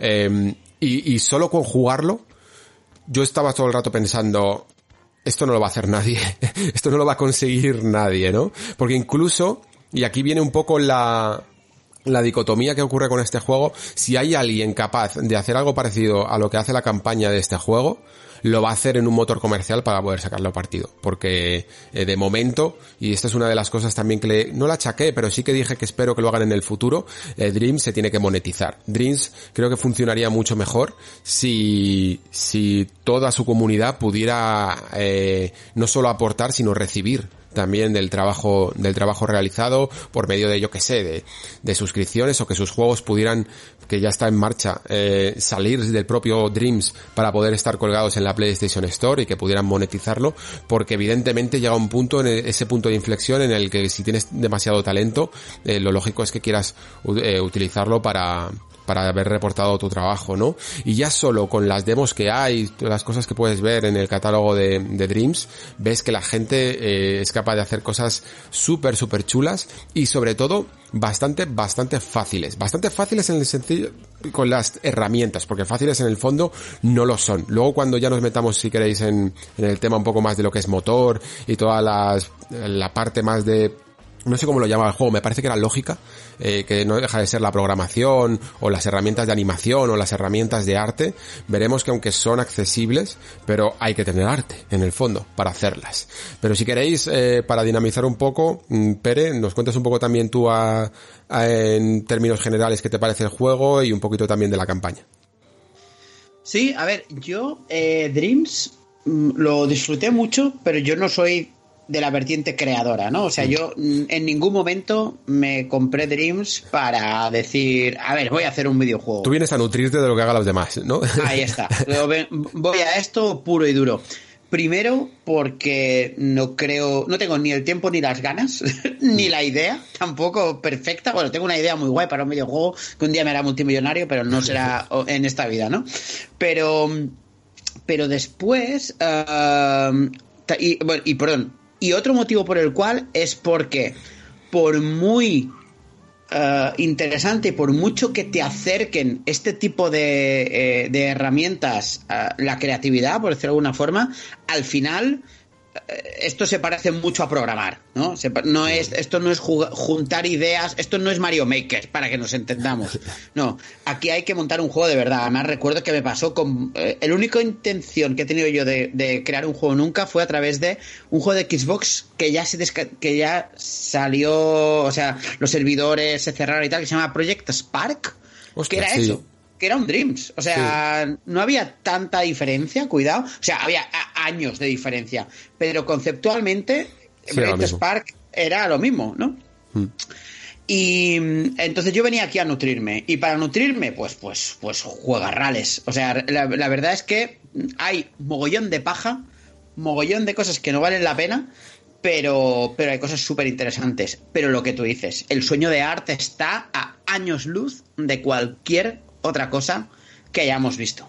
Mm. Porque el resto de experiencias al final pasan, pasa con casi todas lo mismo que me pasó con Project Spark o que me ha pasado siempre con Little Big Planet y tal, que, que sí, que son juegos diferentes, pero todo es lo mismo al mm. final. Tienes ese feeling de que estás jugando lo mismo, ¿no? Y no, no acaba de encajar. Pero en cambio, Project, uh, Project Spark, perdón, uh, el sueño de arte, el sueño de arte es maravilloso. A mí, de hecho, para mí, yo te diría, como si tuviese que poner un titular, te diría que Dreams no es el sueño de Art y el sueño de Art no es Dreams. O sea, son conceptos radicalmente diferentes. Hmm. Eh, y hay que valorarlos de forma diferente. O sea, yo te valoraría el sueño de Art como juego independiente incluso. Hmm. De lo bueno que es, eh, cuidado, porque es un juego excelente.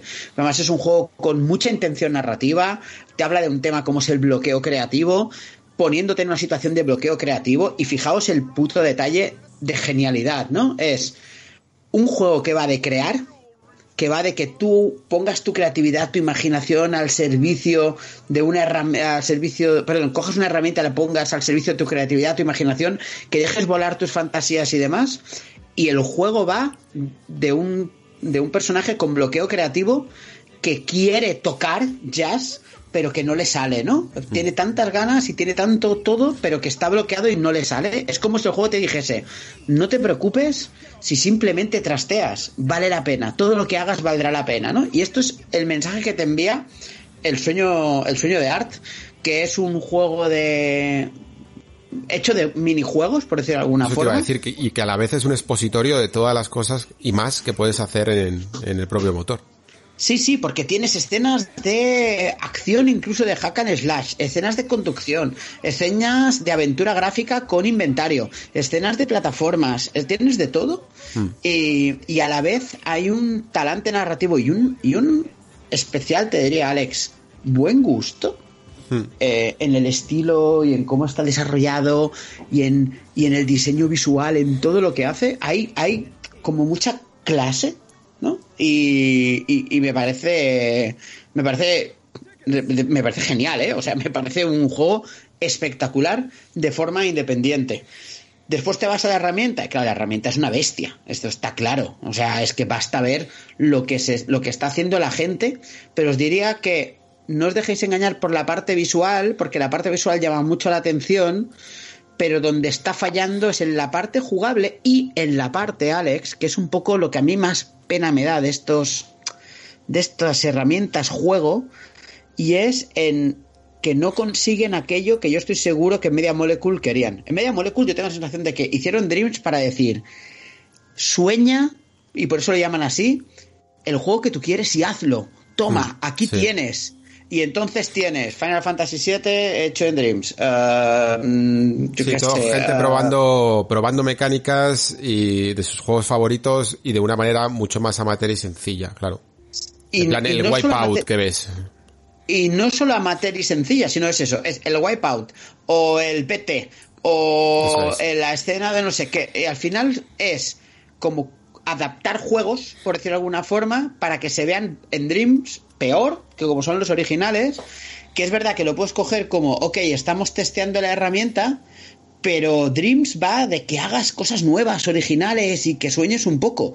Y eso es el valor que tiene Dreams, ¿no? Que te pone Yo, de una hecho, uno de los mejores que- juegos que he jugado es prácticamente un Marvel Madness que, que no tiene nada de especial incluso gráficamente, pero que a nivel de construcción de niveles es bastante interesante. Y, y es casi de lo mejor que he jugado. Sí, sí, y yo otro, yo el mejor que he jugado uno que se llama Space Cadets, quiero recordar, que es un juego que ah, cuando empiezas a jugar parece un arcade de estos tipos Space Invaders super cutre, pero cuando digo super cutre, es super cutre, ah, que te mueres, pero que está hecho de forma muy inteligente porque, claro, porque se maneja con la cruceta y entonces sin querer, nuestra intuición de jugador hace que muevas el stick izquierdo y entonces sales de delante de la pantalla y ahí hay un juego. ¿Eh? Hmm. O sea, hay un juego, de- hay, hay un metajuego. Está, al principio estabas jugando con un metajuego, ¿no? Y, y, es- y- y hay un juego allí que con una ambientación muy Half-Life, para que nos entendamos, muy guay, ¿vale? Guay. Y estas ideas, las, las más originales, las que se salen de el típico plataformas, el típico coger Final Fantasy VII y hacerlo en Dreams, el típico ah, pues voy a hacer Halo en Dreams porque será muy divertido ver al jefe maestro en una Play 5 o una Play 4, y jajaja, jiji, jajaja. Al final, los que son más experimentales, que casualmente, gráficamente, suelen ser bastante patatota, pues al final es lo más interesante. Y yo creo que ese es eh, el gran éxito y el gran fracaso de Dreams a la vez. El gran éxito de que hay gente pudiendo hacer eso y el gran fracaso es que eh, nadie va, o casi nadie prácticamente va a ir más allá, que es lo que yo creo que querían en Media Molecule. Fíjate, ¿eh? Es que, ¿no, no creéis, chicos, que cuando tú das una herramienta tan potente, o sea, el con la que se pueden hacer tantas cosas, como que quizá no sobresatures, pero entendéis lo que os quiero decir, ya te demanda estar muy metido en cómo funciona, te demanda ponerle bastante dedicación encima. Tú antes, Pere, comparabas con el Super Mario Maker 2, que es una cosa que, como está muy contenida, por así decir, una persona que sea muy creativa te puede hacer 20 niveles o 30 niveles en un mes, ¿no? Entonces te da muchos ejemplos buenos, por así decir, de lo que se puede hacer con la herramienta. Pero algo como Dreams, que es eh, tan potente, que se pueden hacer cosas tan, tan grandes, yo creo que entre la gente que se sobreabruma, eh, que aparece mucha gente que no es creativa, que eso tampoco es fácil, por así decir, y, que la gente que sí que lo es, quizá eh, tiene que dedicarle muchísimo tiempo a nivel de horas, es difícil, o sea, tiene que pasar tiempo y tiene que ir minándose, ¿no? Como en todo ese catálogo de experiencias, eh, para que vayan saliendo en un mayor número o con más visibilidad experiencias que realmente merezcan mucho la pena. también. Sí, y, y luego que te digo, de que, que la gente ya que tiene mucho talento se iría a otras cosas más profesionales. También.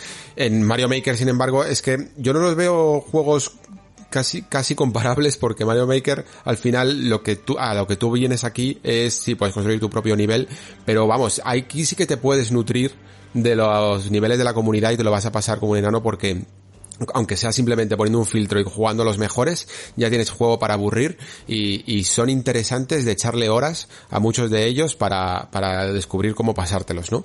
Pero en Dreams es que yo creo que quitando la campaña que casi se podría vender aparte, como dice Pere, eh, creo que primero, mm, el gran error para mí, bueno, no sé si era llamarlo error, no, tampoco me gusta, pero eh, la gran situación es el precio, que sigue costando incluso a día de hoy 40 euros y que yo diría que este juego casi debería de ser medianamente gratuito, ¿no? Y, y luego aparte, que lo que más llama la atención es lo más difícil de vender y es el hecho de los tutoriales. O sea, tú nunca dirías de un juego que lo mejor es el tutorial. Bueno, pues Dreams lo mejor es el tutorial, sin duda, ¿eh? Sin duda. Tiene un currazo. La cantidad de tutoriales que tienes, tanto de lógica como de, de interfaces, de eh, diseño visual, de diseño de animaciones, que lo veo más como una especie de iniciación al desarrollo de videojuegos. Cualquiera que, sobre todo es que además lo veo para gente muy muy joven porque Pérez decir, daba en la clave de lo que a mí me ocurrió con este juego que yo le di bastante porque me tocó analizarlo y tenía el tiempo para ello, pero si no probablemente no lo hubiera descubierto tanto, ¿no? En profundidad. Y es que nosotros ya no tenemos tiempo para esto, sinceramente. Eh, pero una persona que tenga el tiempo libre y que quiera desarrollar su creatividad eh, de una manera distinta, igual que puede coger un lápiz, puede coger un teclado, puede coger un pincel, puede hacer lo que una cámara o lo que sea, aquí puede coger un mando y puede hacer experimentos igual que hace garabatos en un papel.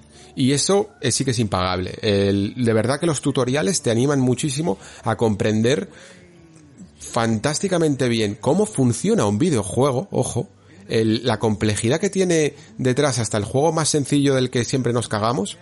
Y eso tiene mucho valor también incluso para hacer entender a todo el mundo eh, lo que es este arte y lo, compleja que es. Y sobre todo también como eso, como herramienta de iniciación de que vale, a lo mejor no terminas nunca tu juego en Dreams, pero más adelante, gracias a que primero con Dreams has podido probar si te gusta esto, porque eh, a mí la lógica que, que las, los tutoriales de lógica que son los que más he hecho, porque me flipa la programación en el fondo, eso es así de raro, eh, me parecen increíbles, me parece brutal, es un puzzle mental para mí, y, la manera de, que tiene Dreams de, hacer la programación saltándote el puro hecho de programar me parece increíble.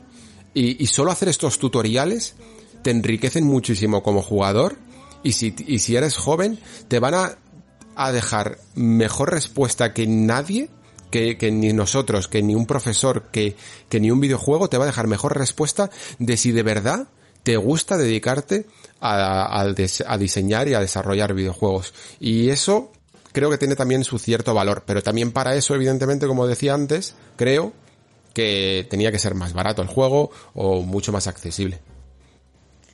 Sí, yo aquí creo que hay dos cosas que, que valen la pena resaltar. Una es la que decías tú, eh, los desarrolladores tienen que poder monetizar de alguna forma. La gente que utilice la herramienta y la quiera convertir en un juego, creo que valdría la pena, porque hay cosas que, que, que, porque claro, al final estás desarrollando un juego dentro de un juego y si no lo vas a poder monetizar, hasta qué punto realmente, si tú quieres hacer juegos de verdad, te, vale la pena, ¿no? Y no te vale la pena meterte directamente en el fregado de, de, la programación directa con un motores, vamos a decir, entre comillas, de verdad, ¿no? Y, y después está los, los, los que bicheamos, y yo me lo paso muy bien, ¿eh? Bicheando, de tanto en cuanto me meto en Dreams, a ver qué ha salido, ¿no? Y pum, pum, pum, y bicheo. Pero para bichear, incluso, claro, se ha masificado tanto porque hay tanta gente haciendo estas, eh, estas creaciones que a veces son demasiado sencillas. Yo creo que uno de los problemas que tiene también es el buscador y el menú para, para encontrar propuestas interesantes. Ah, y al, al, final te vas a, a, lo básico, te vas a YouTube, ¿vale? Entonces, consejo, Gameplay Realm, que es un canal de YouTube de un tío americano, que te va recopilando los mejores juegos de Dreams. Entonces, yo lo que hago a veces es me meto allí, eh, vídeos son vídeos que duran 15, 20 minutos. Ostras, mira, este me apunto los nombres y después me voy y los bicheo, ¿no? Pero para que veáis si está masificado, que él elige literalmente los mejores, o sea, todo lo que recomienda él, vale la pena probarlo, algunos más, algunos menos y tal, pero uh, hace tres meses iba por el número recopilatorio número 60, ¿sabes? Así que imagínate la cantidad de, de, paja que hay allí. Y, y, navegar entre paja, al final yo tengo la sensación de navegar entre, entre en la aplicación de videojuegos de Google, ¿sabes? O sea, de la Google Play Store de esta de móviles. Mm. Que es en plan de otro y otro y otro y otro. Y esto yo creo que se carga toda esa sensación de... O sea, Dreams es un juego que se nota que es súper especial pero al final lo que se ha desarrollado con él es tan mundano que pierde, pierde la esencia. Y es una lástima. Sí, y, tira sobre todo más a ejercicios espectaculares de mira qué bien se ve esto que a mecánicas complejas. Eso está claro. La gente domina más o parece que se está acercando de momento más a la parte visual porque es muy fácil hacer cosas atractivas que a la parte compleja de, de esa lógica programación que, que, también tiene. Pero bueno, aún así. Simplemente de tener buenas ideas, Alex. Sí, pero bueno, esas ideas también se basan en mecánicas que tienes que programar y que yo creo que hay más gente que dice, mira, si me voy a programar, ya me, ya me aprendo C o JavaScript o algo así. Creo que, que, le voy a sacar más rendimiento en mi vida que con este sistema, ¿no? Eso va a ser siempre, la programación creo que siempre va a ser la barrera de este tipo de, de, de creadores de juegos, ¿no? Va a ser lo más difícil, es que no hay manera de sortearla. en, en, en otras áreas de, de del entretenimiento, al final siempre se nos han puesto las cosas fáciles, ¿no? Todo el mundo al final puede escribir, todo el mundo puede pintar, eh, incluso hay herramientas de diseño brutales, hay maneras de filmar para cine geniales, pero... Todo el mundo puede grabar un podcast. Todo el mundo puede grabar un podcast, aquí estamos la prueba. Pero eh, programar, hijos míos, mm, incluso aunque te lo pongan todo fácil con botoncitos y acciones y triggers y cosas así, al final tienes que echarle un poquito de, de cabeza para a la hora de aplicar variables, a la hora de aplicar condiciones, a la hora de aplicar pues esos sistemas no complejos que se van solapando unos a otros y para eso hay que hay que tener mucha cabeza, sinceramente. Vale, pues eh, vamos a apretar un poco el ritmo, ¿no? Porque si no, no sé cómo vamos a terminar. Y luego ya si eso hacemos la ronda rápida cuando podamos.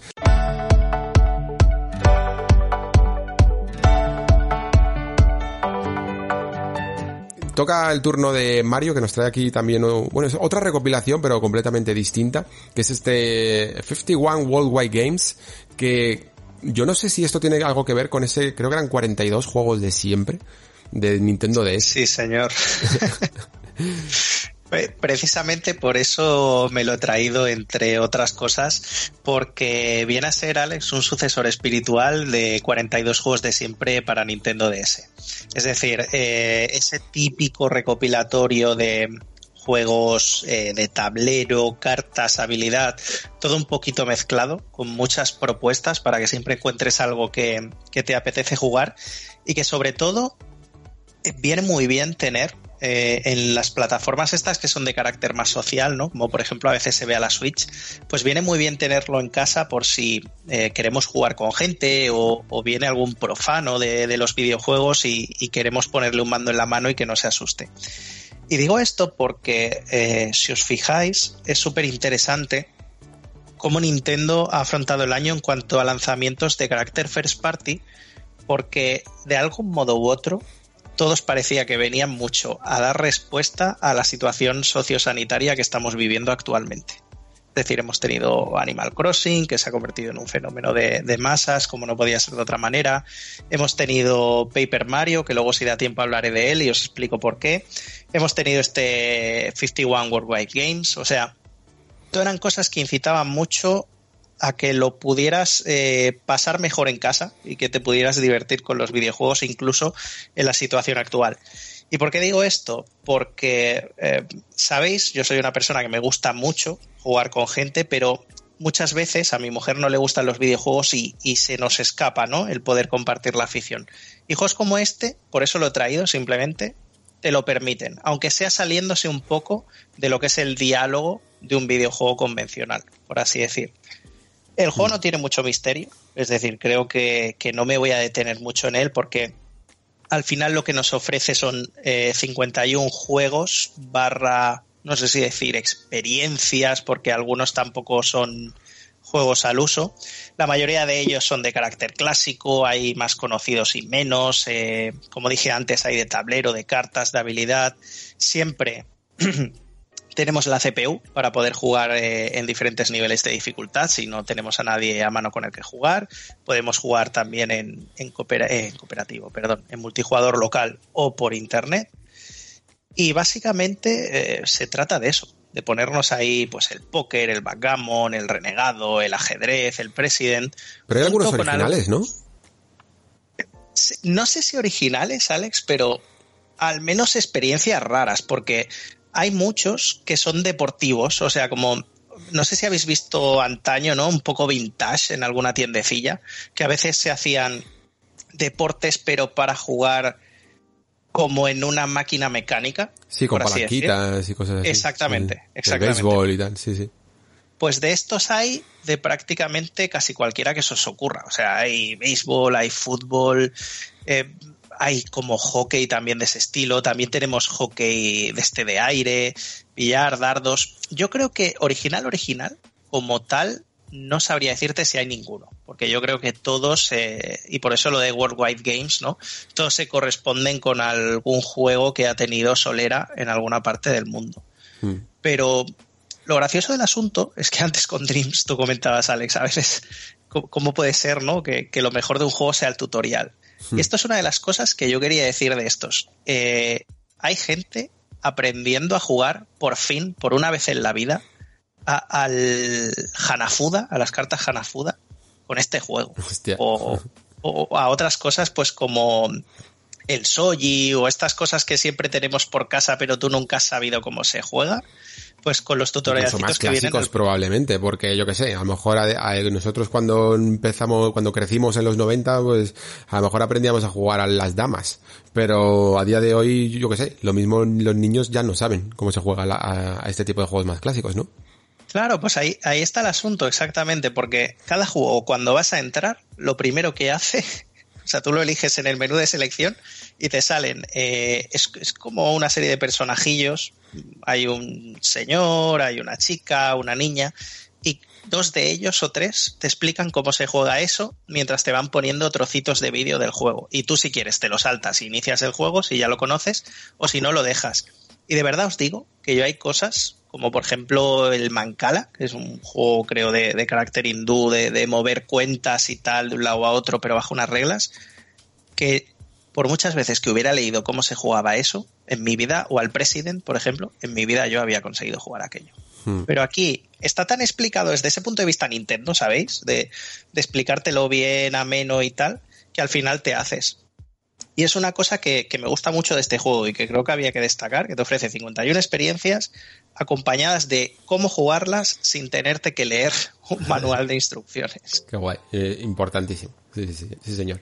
Pues yo solo quiero decir dos cosas. Eh, la primera, que me llama mucho la atención sobre todo por esos juegos que utilizan parece que utilizan la táctil, ¿no? Y que puedes poner la, consola atravesada como si fuera un mm. tablero para que la gente juegue cada una apoyada en un lado de la pantalla. Creo que también tiene opciones, ¿no? Para, me parece, ¿eh? no estoy seguro, de, de juntar dos Switch incluso o cosas así, ¿no? Sí. Y, y luego también, esto ya carácter personal, reivindicar que ojalá Nintendo rescate Nintendo Land y haga sus propios colección de minijuegos, porque joder, qué buenos eran algunos de esos juegos, y sobre todo el, el, el, ¿cómo se llama? El Donkey Kong Crash Course y, juegos así, o el de F0, que sí, que, que, creo que tendrían muchísima cabida en Nintendo Switch eh, como un recopilatorio, la verdad. Sinceramente. Creo que los minijuegos merecen y además así rescatamos un poco el carácter portátil que se ha perdido un poco con el nacimiento de Nintendo Switch, ya lo he dicho alguna vez aquí en el Nexo, y que le hace tan bien a la consola, sinceramente. Totalmente de acuerdo, Alex. Yo, yo creo que esta clase de experiencias eh, las pasamos por alto. Es verdad que para una persona pues que sea un gamer no le echas muchas cuentas, pero al final el poderte sentar eh, con tu mujer, con tu madre, con tu sobrino y simplemente pasar a lo mejor una hora, ¿sabes? Jugando partidas rápidas de 6, 7, 8 cosas diferentes, al final reconforta bastante y viene bien tenerlo en el catálogo. No es un must, ni, por casualidad. Pero es el típico juego ese de, fondo de catálogo eh, para atraer a gente más profanilla que siempre interesa tener. Hmm, sin duda.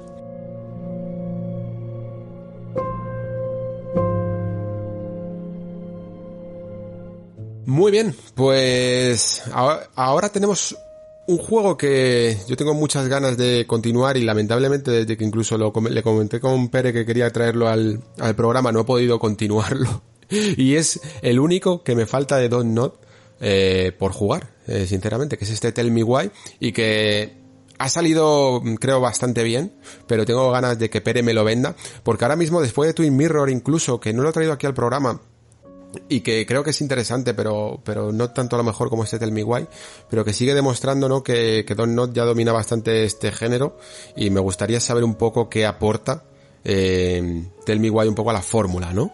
Así que cuéntanos, Pere. Vale, pues sí, Tell Me Why. A mí, pues, yo no puedo ser objetivo porque a mí este tipo de juegos me encantan. Con lo cual, eh, me lo juego casi todo y, y casi todo me gusta, también te diré. Sí que te diré que de todo lo que he jugado yo de Donut, que me falta a mí ese Twin Mirror, que a ver si estas navidades consigo que caiga. Uh, Tell Me Why quizá es el que menos me ha gustado de hasta ahora, ¿vale? Hmm. Aunque sí que es cierto que en general eh, lo que ha hecho aquí Donut es refinar muchísimo, muchísimo, muchísimo todo.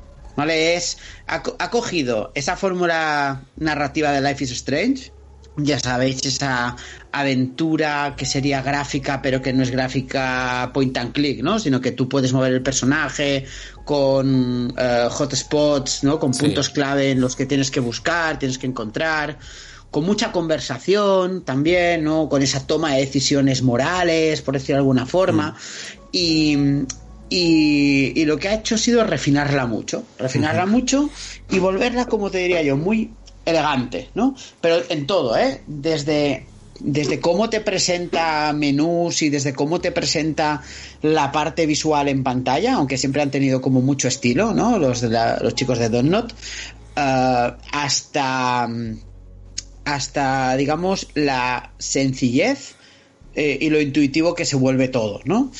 Y realmente el juego en sí está muy bien, muy bien, muy bien, muy bien, porque mm, eso que hace Donut siempre, yo recuerdo cuando analicé el programa en, la taberna, Mario me preguntó, pero es otro Life is Strange con otro skin, ¿no? Que es un poco el, el, miedo que hay, ¿no? Eh, y el y, también, ¿no? Porque, joder, quieras o no quieras, yo ahora ya no los llamo juegos tipo Telltale, ¿no? Sino juegos tipo Donut y esto me lleva a hacer el símil, un símil que puede ser relativamente peligroso.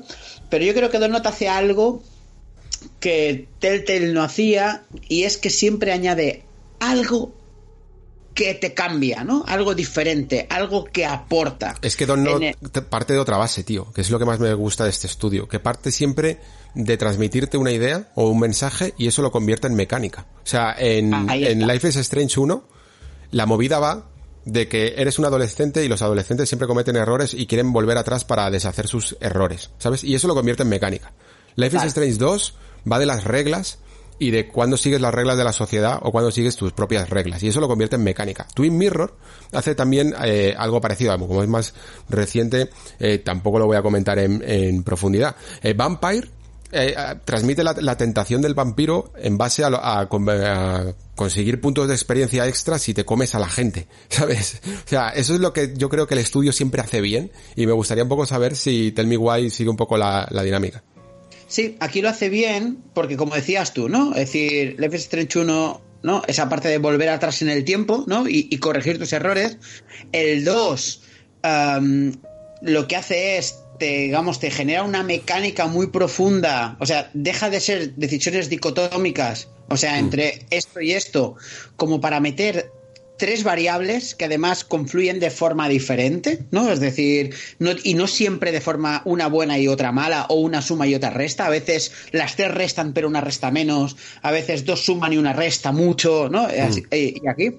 Y este juego va sobre la aceptación, ¿no? Sobre, sobre lo mucho que te aceptas a ti mismo y lo que estarías dispuesto a hacer para que la sociedad te aceptase y qué es lo que pasa si no lo haces. Y cuidado, porque no tiene tanto que ver con el tema transgénero como parece que ahora, ahora hablaré cómo, cómo articula ese tema ¿no? en, el juego.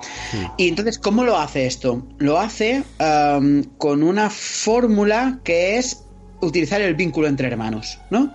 Entonces, las decisiones que tienes aquí refuerzan o castigan el vínculo. Y en base a ese vínculo, la relación entre los hermanos cambia, las conversaciones pueden cambiar y los diálogos pueden cambiar, ¿no? Porque claro, están los dos hermanos, eh, bueno, hermano y hermana, eh, y si se llevan bien, pues a lo mejor pueden hacer frente común contra un PN, contra un PNJ que te está, por ejemplo, intentando avasallar, pero si no se llevan bien, pues uno se puede poner a favor del PNJ y dejarte solo, ¿no? Por decirlo de alguna forma. Y, y está muy bien hecho eh, lo que sí que es verdad que es más sencillo. Y yo creo que este es, digamos, un poco el punto débil, ¿no? Se nota que el juego tiene menos tiempo de desarrollo, que es más contenido y por lo tanto la mecánica, aunque está muy bien implementada, también es más sencilla. Hmm. ¿De acuerdo? Y también aquí juega con el punto de vista de los hermanos, que esta es la otra idea que mete, ¿no? Viene la parte de la aceptación, el vínculo entre hermanos y después cuál de los dos un poco lleva la voz cantante, ¿no? Y esto eh, aparece porque hay situaciones en las que los hermanos tienen una especie de superpoder, entre comillas, ¿no? Que pueden, tienen como teleempatía, o sea, sienten las emociones de los demás y pueden verse uh, y pueden hablarse como por telepatía. Y, y ¿De, los de, de, los demás o de ellos mismos? O sea, entre ellos, entre ellos. Ah, entre ellos, vale. Entre ellos, entre ellos, efectivamente. O sea, él siente lo que siente ella y al revés, ¿no? Hmm. Pero esas emociones mm, siempre te dice que no está claro si son mías o son las tuyas que me las, me las estás imponiendo, ¿no? Sí. Y juega un poco con ese rollo. Y hay un momento, por ejemplo, hay momentos en los que aparecen mementos, que son momentos en los que tienes que recordar y estos momentos son muy chulos porque lo que haces es recuerdas la escena y recuerdas la escena dos veces, desde el punto de vista de uno y el Claro. punto de vista de otro. Y al final, el- y cuando acaba la escena, te dice qué recuerdo es el de verdad. Y eso lo eliges tú como jugador. Hostia, ¿Vale? bastante curioso. Claro, Porque entonces... probablemente ninguno sea del todo verdad. Ahí, ahí está, ahí está, ¿no? Entonces, y es muy bonito esto, ¿no? Porque yo qué sé, por ejemplo, hay un personaje que uno lo recuerda como, pues, a nuestra madre le metía una caña y siempre la reñía y era un ogro con ella, y el otro lo percibe como la reñía porque la intentaba ayudar, porque se preocupaba mucho, etcétera, ¿no? Entonces tú tienes que decidir, y en base a lo que decidas, pues vas articulando ese vínculo entre los hermanos y, y está, la verdad es que está muy, muy chulo. Joder, a mí me la acabas de vender, o sea, de verdad, porque para que siga, porque mm, es que creo que es un mensaje súper necesario, además, este, el de cómo ver las cosas desde otra perspectiva y cómo no todo el mundo recuerda las cosas de la misma manera, ¿no? Y no intentar anteponer eh, tu forma de ver el mundo a los demás, tío. No sé, me gusta Sí. mucho. De hecho, este, eh, en este juego yo creo que es donde se llevan la escala de grises eh, morales eh, lo más lejos posible, ¿no? Es decir, Life is Strange 1 al final la reacción era como muy básica, por decirlo de alguna forma. Eh, en Vampire, por ejemplo, también, ¿no? Estaba claro lo que es muy bueno, muy malo, pero es que aquí hay personajes el típico personaje que tú lo ves y dices, ah, este es malo, este odia a este porque es trans y no sé qué, no sé qué cuántos. Y, y no, y no. Es- tiene sus creencias, tiene su experiencia, tiene sus valores y demás. Es decir, no hay, o sea, lo más lejos de personajes arquetípicos está aquí, ¿no? Y es, y es muy bonito por esto. La verdad es que a mí me gustó mucho. Pero sí que es verdad, Alex, y esto lo tienes que tener en cuenta, que las mecánicas son interesantes, pero que son un, un punto más básicas que en las de, por ejemplo, Life is Strange 2, ¿no? Que se nota que, que es un juego más grande en general, Sí. ¿no? Que ha tenido más recursos. Aquí a veces piensas, podría haber alguna mecánica más, o podrían haber añadido algo más, o podría, ¿no? Es decir, siempre tiene la sensación de que esto ha sido un proyecto B, casi más experimental, pero un proyecto B, ¿no? Mm, Sí. Pero eh, en, en- en el trato de personajes, te diré que se me, se me acerca más a Before the Storm de Deck Nine, que me parece mejor que el primer Life is Strange con el trato de personajes, por ejemplo. Y, y está muy bien. Muy bien, muy bien, muy bien, muy bien, muy bien. Ah, lo- la parte de la transexualidad de uno de los personajes que creo que vale la pena decirlo.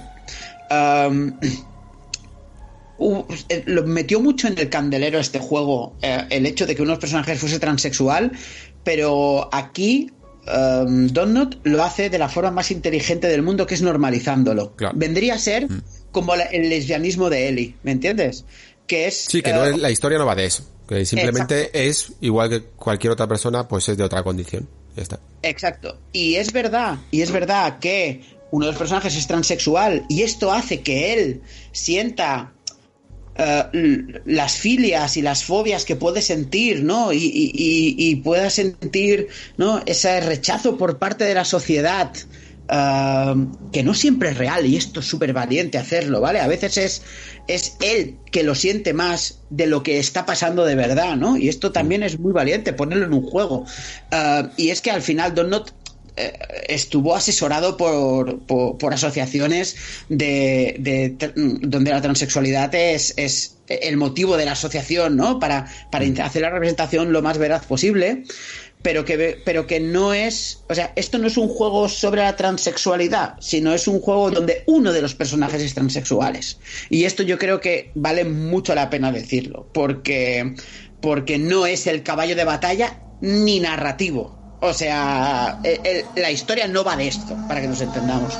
Así que, no sé, es un juego que yo disfruté muchísimo pero ya sabes a lo que vas, ¿eh? O sea, si no te gustó Life is Strange, huye de este juego. a mí me gustó y, lo único que le voy acusando ya una cierta fatiga a la hora, sobre todo, de algunas exploraciones de escenarios que las avasallan de objetos intrascendentes, ¿sabes? Muchas veces. Y se me hace un poco eh, fatigoso. Y no, y sé que no son opcionales. Entonces lo que suelo hacer últimamente es saltármelas mucho porque como te pongas a revisar bien una habitación te tiras ahí media hora y no terminas nunca y luego tampoco te sientes tan recompensado por lo que han contado, ¿no? En esas pequeñas descripciones o impresiones que tiene de cosas que tiene en una habitación, por ejemplo.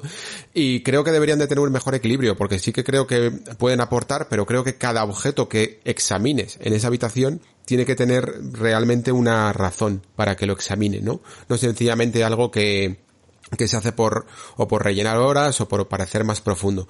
Eh, al final se me hace demasiado, demasiado denso esas partes. Creo que por un lado mm, eh, Don no tiene que cambiar la fórmula y creo que lo ha intentado con Twin Mirror. Es un juego mucho más centrado, sin duda, pero aún así también eh, le han pasado otro tipo de cosas que algún día a lo mejor las comentaremos. Pues te digo, Alex, un rápido, que esto que, que sientes tú, probablemente en Tell Me Why no te pase porque como el juego es más pequeñito y tiene menos presupuesto, se han podido recrear menos en esto. Con lo mm. cual, las habitaciones están, como dices tú, menos sobrecargadas de objetos, probablemente la mitad o un tercio que en los Life is Strange. Y cada objeto que hay es porque significa algo. Así que en ese sentido creo ah, pues que, fíjate, esa limitación de presupuesto juega a tu favor. Genial, entonces, tío. Y, también creo que, que, que, ellos mismos se están dando cuenta, ¿no? No solo incluso a lo mejor por el presupuesto, sino porque están perfilando mucho mejor este tipo de cosas. No son tan necesarias.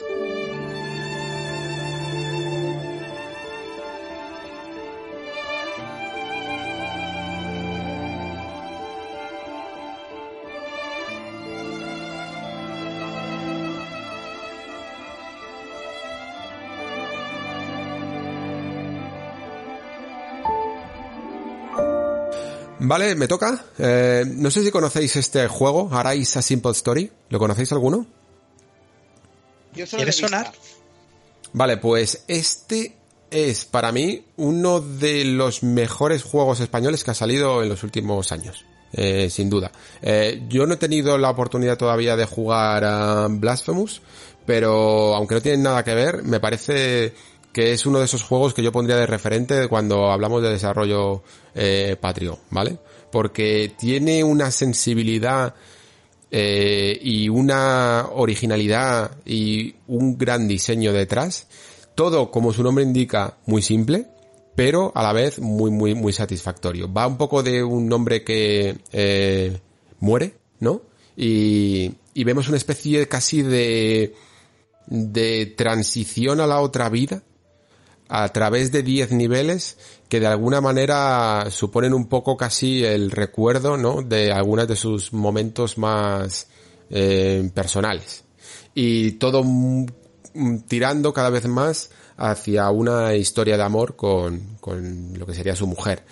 Pero la mecánica del juego creo que además está bien medida y que está bien justificada también con la narrativa porque en el fondo es como si en, como si la otra vida, ¿no? O ese paso a la otra vida fuera como muchas veces se, se, se intenta, la gente se lo quiere imaginar, ¿no? Como si fuera una que ves la película de tu vida, ¿no? Y en esa película, eh, tú podrías casi hasta rebobinar o avanzar. Y todos estos escenarios, todos estos niveles por los que pasa eh, nuestro protagonista, mm, son un puzzle en sí mismo que se tiene que solucionar con estas mecánicas de rebobinado o de avanzado. Digamos que cuando tú vas jugando el tiempo transcurre de manera normal, ¿no? Pero en ciertos momentos tienes que rebobinar o avanzar para encontrar el punto exacto de, entre comillas, esa cinta, ¿no? Que te permite seguir adelante. Pongo un ejemplo. Eh, estamos, por ejemplo, en un lugar que, en un acantilado en el que se están cayendo todo el rato rocas. Y, se está destruyendo un poco incluso el propio nivel, ¿no? Eh, está casi como si fuera un terremoto o algo así. Tú tienes que avanzar y a lo mejor esa roca que se ha caído tienes que rebobinar en el tiempo, ¿no? Para que te puedas posar en ella y con el rebobinado la roca en vez de bajar suba y te haga subir y poder seguir avanzando, ¿no?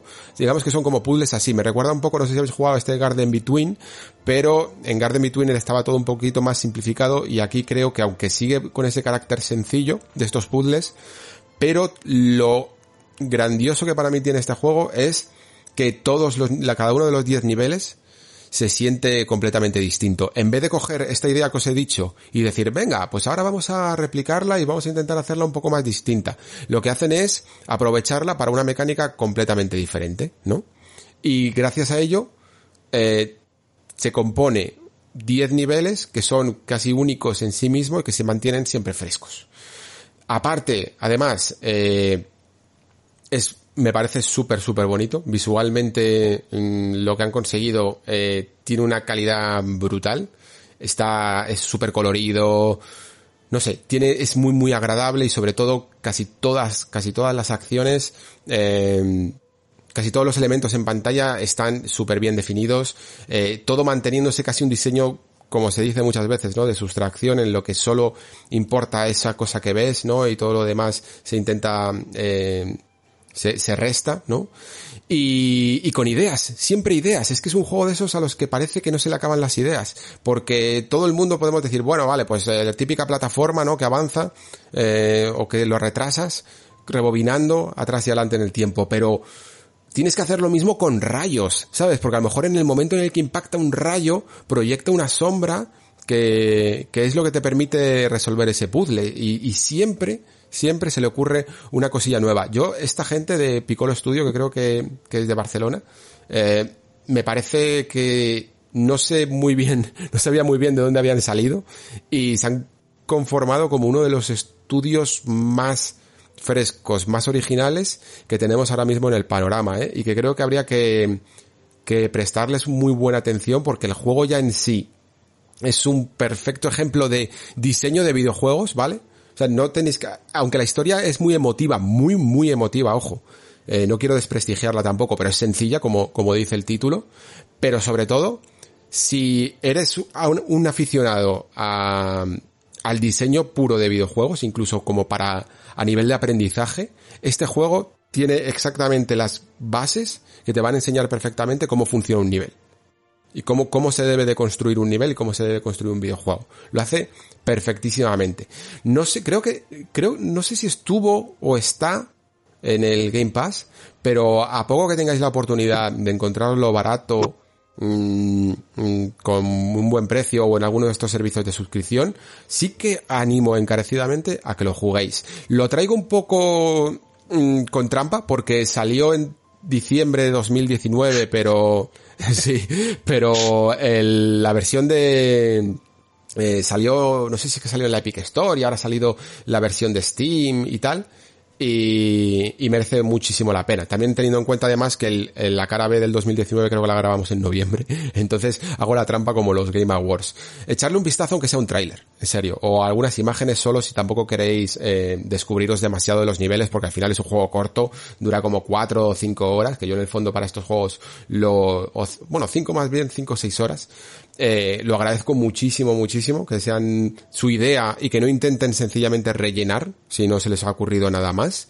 Y, y de verdad, muy, muy, muy recomendable.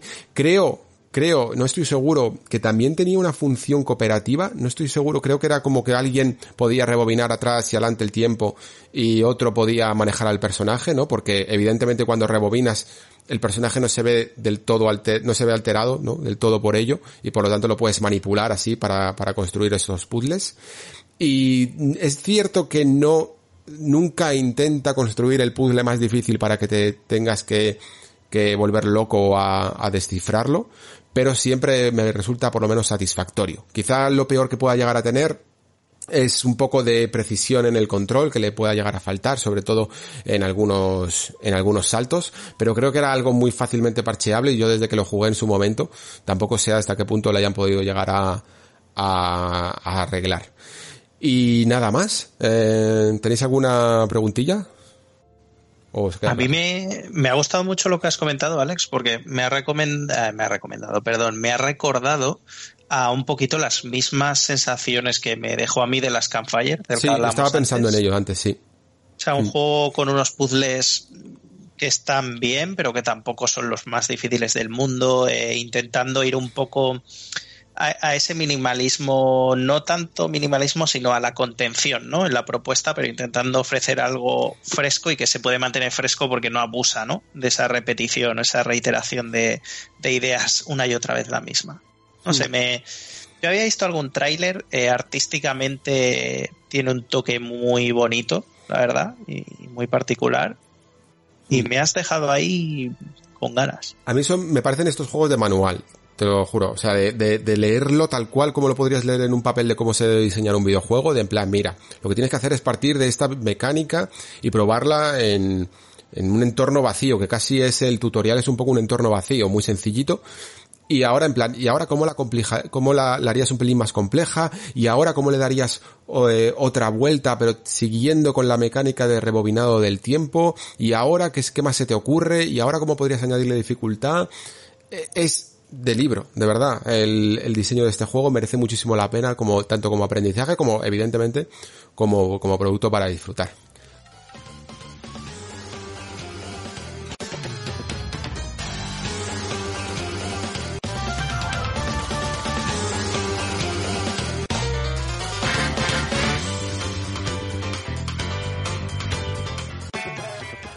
Vale, pues avanzamos un poquito más y Mario, eh, te toca a ti con probablemente uno de los más eh, conocidos juegos de, esta lista, ¿no? Porque estamos hablando de Paper Mario, que no sé exactamente cómo era, de Origami Wall. de Origami King. De Origami King, eso es. Sí. Pues la verdad que sí, Alex. De hecho, cuando yo comenté un poco los juegos que podría traer a este programa, me sorprendió entre comillas, o sea, puse este un poco porque intuía que tú no lo habías tratado en el Nexo y, me sorprendió un poco que, fuera bien recogido, digamos, a, traerlo, porque es eso, mm, no es un juego de cara B del Nexo, considero mm. yo, es un juego que es bastante mediático, que ha cosechado cierto éxito y tal, pero bueno, está bien que podamos hablar de él porque Paper Mario de Origami King es eh, evidentemente la nueva iteración de, la saga Paper Mario, bajo la batuta siempre de, Intelligent Systems, aunque hay que decir que este eh, sigue esa tendencia que ya a partir de la entrega de Wii empezamos a vivir y cada vez se aleja más del rol para centrarse más en lo que sería una aventura de Mario convencional, aunque con el toque de papel. Muy a juego, si os acordáis, con lo que ya nos ofreció Paper Mario Color Splash eh, en Wii U, del que francamente creo que es el que más se parece de, toda la saga y es el que justo le antecede. Eh, en este caso no merece la pena hablar del argumento en el sentido de que eh, es la típica excusa, ¿no? El Mario de papel eh, se encuentra con que va a una celebración al castillo de la princesa y un curioso personaje hecho de origami, que en lugar de ser planito como los de papel de toda la saga, pues tiene como relieves, ha tomado el reino champiñón bajo su mando, incluso eh, secuestrando a la princesa, convirtiéndola también en origami. Y su plan básicamente es convertir en origami a todo Dios, o sea, abandonar la simpleza de las dos dimensiones, por así decir, y, de la planicie, y convertir en origami a todo el mundo en el reino champiñón. Pero esto nos lleva a, como os contaba, una aventura que se siente, y de verdad os lo digo, súper, súper, súper cercana a lo que es un Super Mario de plataformas 3D como Mario Odyssey o, como Mario Sunshine, por ejemplo, salvando las distancias de que el salto no es tan relevante porque el Mario de papel salta muy poquito. Pero nos hará movernos por grandes mapeados en 3D donde hay una multitud eh, prácticamente absurda de coleccionables a conseguir, siempre junto con esos puzzles, eh, sabéis que ya nos encontramos en Mario Odyssey, que muchas veces eh, se basan en la propia perspectiva, en encontrar algo que está detrás de más que en algo que tienes a la vista, en fijarse un poquito en el entorno, en resolver em, cadenas, entre comillas, de interruptores, por así decir. Y em, me ha gustado mucho eso del juego porque me parece la manera de presentarnos otro tipo de aventura de Mario 3D que se sigue sintiendo bastante fiel a lo que suelen ser, pero bajo otra perspectiva diferente y sobre todo con otra jugabilidad distintiva, por el hecho precisamente eso de que el Paper Mario, el Mario de papel, no tiene esa inercia, no tiene esa capacidad de salto, no tiene esa velocidad de movimiento o esa amplitud de posibilidades, por así decir. Mm. Sobre el argumento, yo os comentaba antes que era simplemente una excusa a, nivel de, de guion, como suele pasar en los juegos de Mario, pero hay que decir que para mucha gente es lo que le ha dado vida, por así decir, a este juego en este año. ¿Os acordáis cuando antes os comentaba? Parece que Nintendo ha sido inteligente con sus lanzamientos first party de, 2020 porque han sabido responder mucho a cómo se encontraba la gente anímicamente por lo que estaba pasando.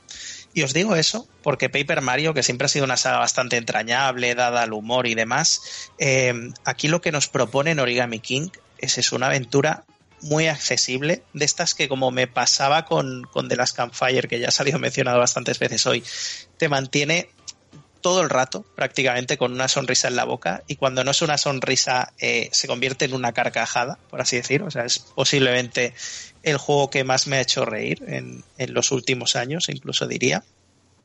Y además eh, lo acompañaron eso, ese tono tan particular de la franquicia, de lo que sería un sistema de combate que tristemente os tengo que decir que yo creo que es lo más criticable del título. Yo es lo que más he oído críticas, ¿eh? Del sistema de combate.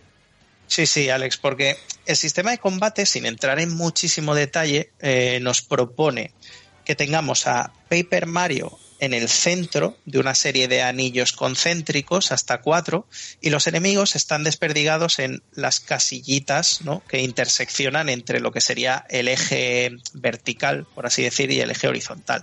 De tal manera que en cada turno del combate lo que nos pide el juego es que moviendo los anillos coloquemos a, los enemigos como si fuera un juego de puzzle, por así decir, coloquemos a los enemigos de la manera más conveniente para acabar con ellos. Y por ejemplo, si hacemos el ataque de salto, pues tienen que estar en línea recta para enganchar a cuatro seguidos y hacer eh, el máximo daño. O si utilizamos el martillo, pues tienen que estar agrupados dos más dos, es decir, dos adelante y dos atrás. Y eso que es una buena idea y que al principio lo ves fresco porque mm, es muy raro haber visto algo parecido, lo ves original y divertido y, de darle un poco a la cabeza, a medida que vas avanzando se va tornando cada vez eh, más rutinario, por así decir. Estás pensando tú ya en la manera de pasar ese trámite lo más rápido posible porque tampoco ofrece tantas variantes como para ir profundizando en ello, ¿no? Y eso acompañado de algo que habréis leído que es que el juego como tal no tiene un sistema de experiencia o de progresión del personaje. Paper Mario se va haciendo más fuerte porque encuentra unos corazones de papel que le dan más vida y hace que haga más daño. Pero realmente eh, no hay una gran variedad de equipamiento, aunque algo hay, no hay experiencia que nos suba de nivel y nos suba ningún tipo de stats, o sea, es algo muy basado en hitos de la historia que te hacen ser un poco más poderosos y, la variedad es cuando piso a un enemigo le pego con el martillo en el mapa, porque no son encuentros aleatorios, si soy ya de mucho, entre comillas, nivel, que no lo hay como tal, lo mato directamente y no tengo que ir a la pantalla de combate.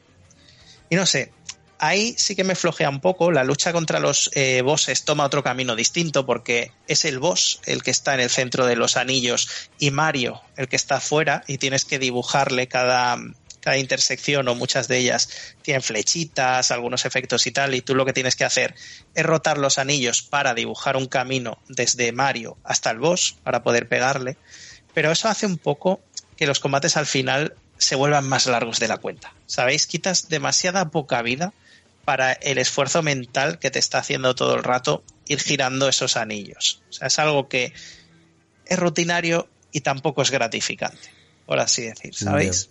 Eh, pero aún así se sostiene el juego, aunque puedas terminar un poco cansado del sistema de combate, ¿toda la, experiencia se sostiene? Yo te diría que sí, porque eh, es alucinante lo que comentaba, ¿no? Cómo eh, la simple premisa argumental eh, te mantiene con unos diálogos muy ágiles, muy divertidos, muy, muy del absurdo de, Paper Mario. Los personajes secundarios son súper entrañables y súper divertidos. Hay uno que, es el, bobón, que ese yo creo que es uno de los personajes del año, francamente, de, cualquier videojuego, porque es, es, alucinante las escenas que vives con él dentro de lo que es un Paper Mario, ¿eh? evidentemente en un juego serio. Y a su vez, lo que sí que hace, y por eso os lo comentaba al principio, es que te sientes en una aventura Mario, Alex. Si hubieran quitado, fíjate lo que te voy a decir, si hubieran quitado esto de los combates, hubieran dejado solo los combates contra los jefes finales o contra subjefes, y el juego hubiera sido la exploración que tiene con sus diálogos, con sus puzzlecitos y tal, y con lo bonito que es visualmente, hmm. eh, yo creo que quedaría incluso un juego más redondo, porque como aventura Mario en 3D se siente muy guay dentro de lo que es el canon de Paper Mario, como decía, de moverse más lentito, saltar menos y demás. Y sobre todo porque el primer mundo simplemente es una declaración de intenciones muy simple, pero a partir del segundo cada vez el juego va más para arriba, o sea, te presenta ambientaciones muy divertidas, hay un parque temático de tipo samurai, por ejemplo, eh, un desierto que, que, parece que está eh, habitado, que por ahí había una civilización antigua, o sea, siempre te da algo guay e interesante de hacer y acompañado de diálogos de, de mucha risa, de mucho absurdo y, muy entrañables. Este, este es el típico juego al que le vendría bien que, que Nintendo de vez en cuando pensar en hacer rebajitas interesantes, yo creo. Sí. Porque, claro, según me lo estás contando, me, llama mucho la atención, pero también con eso del combate me echa un pelín para atrás. Y, y a lo mejor por el precio que está, o sea, por el precio que está no me lo compraría, sinceramente. Pero a lo mejor por la mitad eh, ahora mismo lo estoy viendo a 50, 60 euros en Amazon, eh, por la mitad yo creo que estaría bastante, bastante mejor. Aún así creo que últimamente están un poco con estas gamas, no de, no de segunda evidentemente, pero, pero no de sus juegos principales, reduciendo un poco más el precio y, y si hay alguna buena oferta un poco entre 20 euros o algo así, la verdad, podría ser, podría ser interesante, sinceramente. Mario, dos preguntitas rápidas. La primera, um, una cosa que he visto yo, aparte del tema del combate, que decía Alex, ¿no? Que es algo que se le ha visto criticar bastante, pero curiosamente por redes la gente uh, está destacando mucho la parte emocional de este juego, que, es capaz de tocarte la patata en muchas ocasiones. ¿Esto es tan así como parece? A ver, yo, yo francamente os diría, creo que lo que le ha sorprendido a la gente es que un juego de la franquicia Mario tenga ciertos toques de emocionalidad. Es decir, eh, el final del juego puede llegar a ser algo lacrimógeno, ¿vale? sin entrar en spoilers. Hay partes del juego que no se han explorado normalmente en un Super Mario, pero no nos llevemos a engaño. Todo siempre desde un punto de vista muy inocente. ¿Vale? Muy entrañable, no, no algo que digas, no estamos hablando, yo qué sé, de, de Inmost o de antes cuando hablamos de, de, las Campfire, ¿no? O hace un momento que Alex hablaba de, de Arais. No, no, creo que tenga ese nivel de alegoría o de metáfora. Pero dentro del universo Mario, es verdad que no es muy usual eh, ver tratar algunos temas que de manera sencilla se tratan aquí. Pues Pero muy sencillo, ¿eh? eso tiene que quedar claro. No, no os esperéis eh, nada de, la leche porque no, no. Ya que a lo mejor se reivindica un pelín más, pero, pero aún así algo tiene, ¿no? Mm.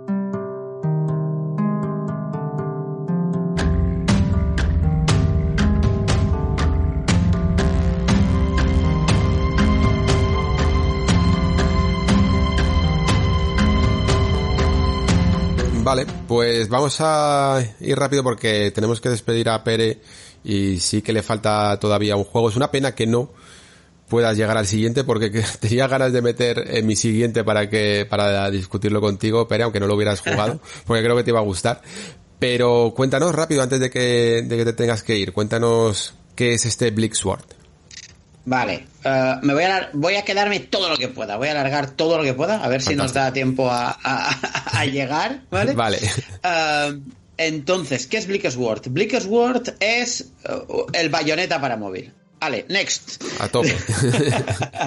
no, realmente, Bleak Sword es un juego que es muy curioso porque es una mezcla entre un hack and slash, para que nos entendamos, mezclado con un roguelike, con un poquitín de Souls y que se juega solo con un dedo en pantalla táctil. Y con, los, gráficos de Downwell, más, más o menos. efectivamente, efectivamente. Pero la verdad es que sorprende porque mm, es un juego que es excelente en todo lo que hace. ¿eh? O sea, es un está en mi juego en, mi lista de los mejores del año. Yo siempre hago una lista de, de los 10 mejores y este, sin lugar a dudas, Bleak Sword eh, está ahí. Entonces, parte de una base tipo medieval fantástico, con unos gráficos muy simples, muy sencillos que habéis visto, en un entorno muy pequeñito, muy cerrado, de hecho todo tiene que estar visible en la pantalla del móvil. Es un juego pensado para jugar en móvil, no en tablet y no en, en ordenador, ah, lo digo porque está en el Apple Arcade, sino es un juego que está pensado en hacerlo todo con el móvil y además jugando con una mano, aunque tienes opción para conectar un mando y tienes opción para jugar dos manos, etcétera, etcétera. Lo ideal es lo típico, mientras estás jugando, móvil con la mano izquierda con la mano derecha y con el pulgar lo haces todo.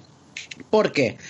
Aquí lo haces todo con, con, slides del dedo, por decirlo de alguna forma. Entonces, y, y, son muy inteligentes porque consiguen los desarrolladores, el desarrollador para ser exactos, han conseguido que puedas hacer un montón de cosas muchísimas cosas solo con, un gesto, ¿sabes? Es, curioso y además no es confuso. Mm, es decir, uh, The World Ends With You. Apréndete la lección, chaval, ¿vale? Porque la versión para Switch y para móviles es un desastre. Pues este es excelente en todo lo que hace, ¿vale? Entonces, ¿cómo, ¿cómo, lo hacen? Pues básicamente lo hacen con un tema de timing. Es decir, si tú das un slide con el dedo, el personaje se mueve. Si mantienes apretado una fracción de segundo y después hacer el slide, ataca. Y si en ese momento en que mantienes apretado es cuando te atacan, entonces consigues hacer un block y si después estiras, pues consigues hacer el, el parry y el counter, por decirlo de alguna forma. Además, eh, el movimiento, además de moverse, como, como se mueve como por dashes, pues también te sirve de dash.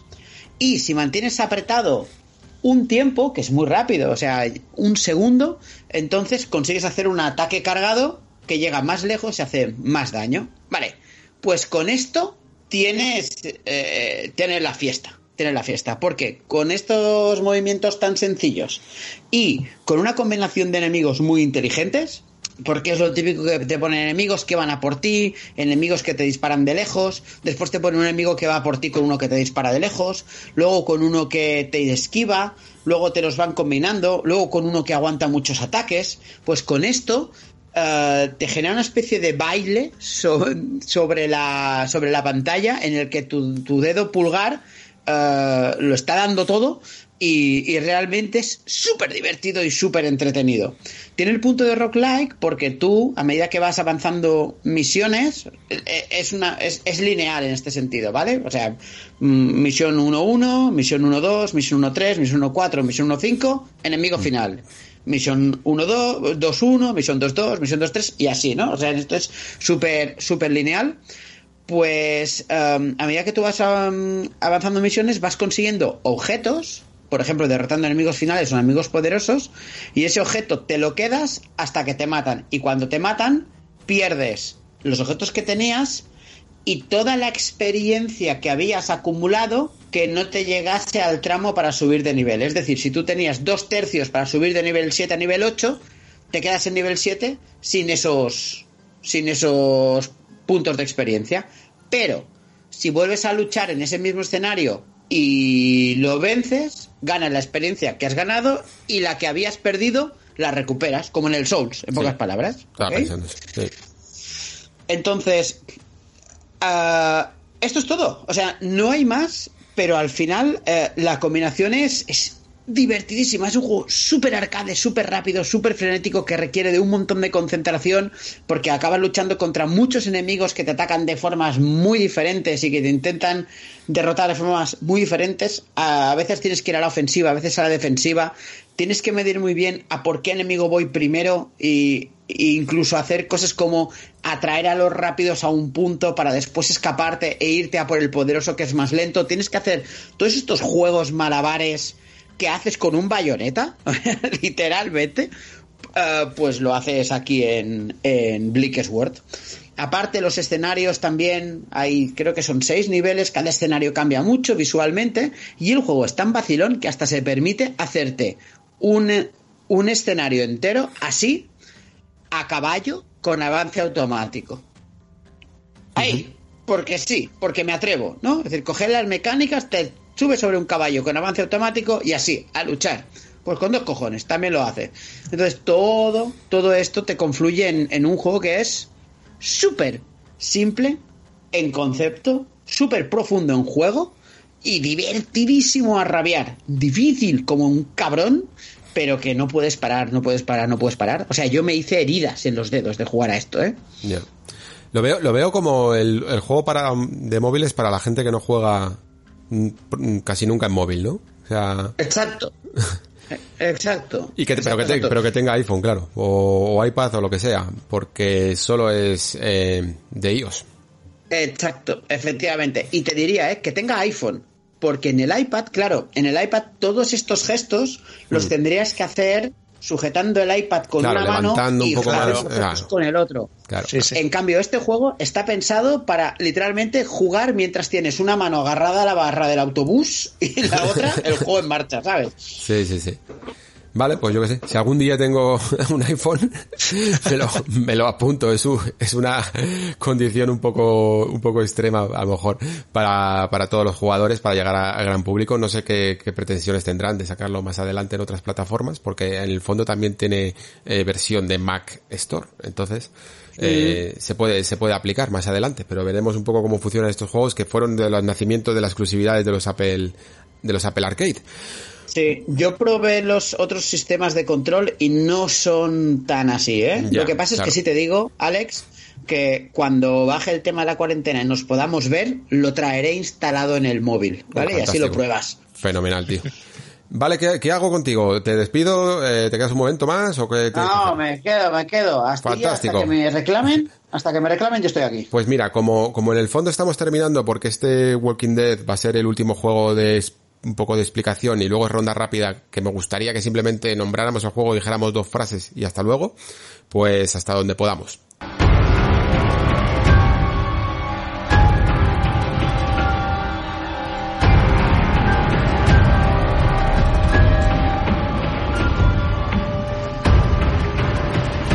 Venga, Walking Dead es ese juego, eh, tú te habrás comprado las Oculus para para jugar al Half-Life Alyx probablemente. Bueno, no, no, porque no tienes el PC todavía, claro, evidentemente. Efectivamente. Vale, pues mejor me lo pones. Como no puedes jugar a Half-Life Alyx, que es probablemente el mejor juego de VR, yo te recomiendo encarecidamente Walking Dead Saints and Sinners que estaría en, perfectamente en el top 3 de ese tipo de juegos tipo Alix, ¿vale? Porque la VR es tan amplia que da para muchos géneros y todos, y hay muchos grandes exponentes de cada uno de ellos, eh, evidentemente, pues Beat Saber, eh, Super Hot, eh, juegos así, ¿no? Cada uno en su, en su faceta, pero lo que viene a ser el juego un poquito más tradicional de acción, aventura y tal, Walking Dead, es sin duda, sin duda, sin duda, uno de los grandes referentes. Y lo tienes tanto en una versión de PC como en nativo de, de Oculus, de Oculus Quest 2 o 1, eh, creo que también. Eh, ya sabéis que Oculus tiene su propia plataforma integrada, es decir, las propias gafas tienen, por decirlo así, un pequeño ordenador, un pequeño móvil, un pequeño procesador que mueve sus propios juegos sin necesidad de, de otra, de conectarlo al PC. Y este juego no lo parece porque requiere de una gran carga gráfica, pero lo han simplificado lo suficiente, sobre todo se nota a nivel de iluminación o a nivel de texturas, pero aún así se juega súper, súper bien y además el hecho de jugar sin cables a Walking Dead es una maravilla. ¿Y de qué va Walking Dead? Pues os lo podéis imaginar, supervivencia en un, en un mundo de, basado en la serie de, y en el universo de Walking Dead, y en los cómics de Walking Dead.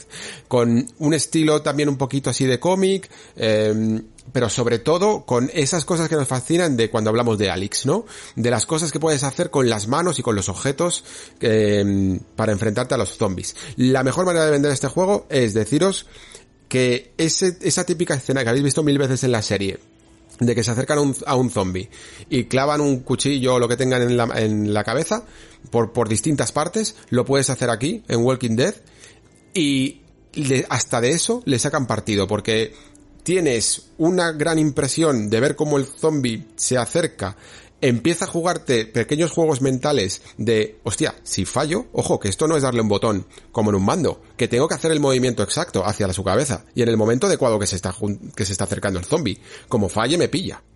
Vale. Y a esto le sumamos que cuando tiras del, del cuchillo, por ejemplo, se queda enganchado un poco en el cráneo del zombie. que si no lo haces a una velocidad fuerte, no lo clavas del todo en el zombie. Que si hay otro zombie por ahí y tú tiras, te, te genera esa fricción, no sacas el cuchillo a tiempo y te puede pillar otro zombie. Y esta manera de jugar con esa presión, ¿no? Con mecánicas en el fondo manuales que dependen más de tu propio cuerpo y de cómo... Y, y de los reflejos, ¿no? Que, que, tienes que tener ante para responder a las distintas situaciones que te propone el juego.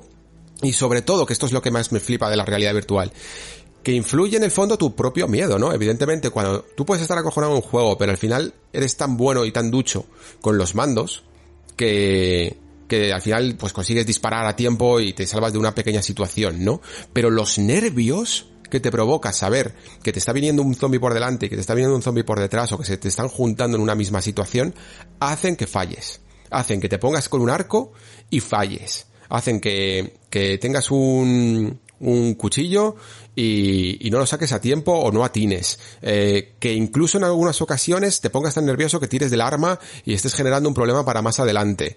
Mm, ese tipo de cosas que me parecen experiencias únicas del entorno virtual. Y luego a todo esto pues le sumamos eh, que es un juego muy centrado en el crafteo, que es un juego muy centrado como una especie de incursiones, ¿no? Tú tienes como una base y te puedes ir a distintos puntos de un mapa que es como pantanoso porque está en, en los, como en los pantanos de, de, Nueva Orleans, ¿no? De Luisiana, y que tienes que ir buscando también recursos para fabricarte armas, para fabricarte munición, para fabricarte mejores pistolas y, y poco a poco encontrar la, eh, digamos, eh, que te salven, que, que, que vengan a por ti.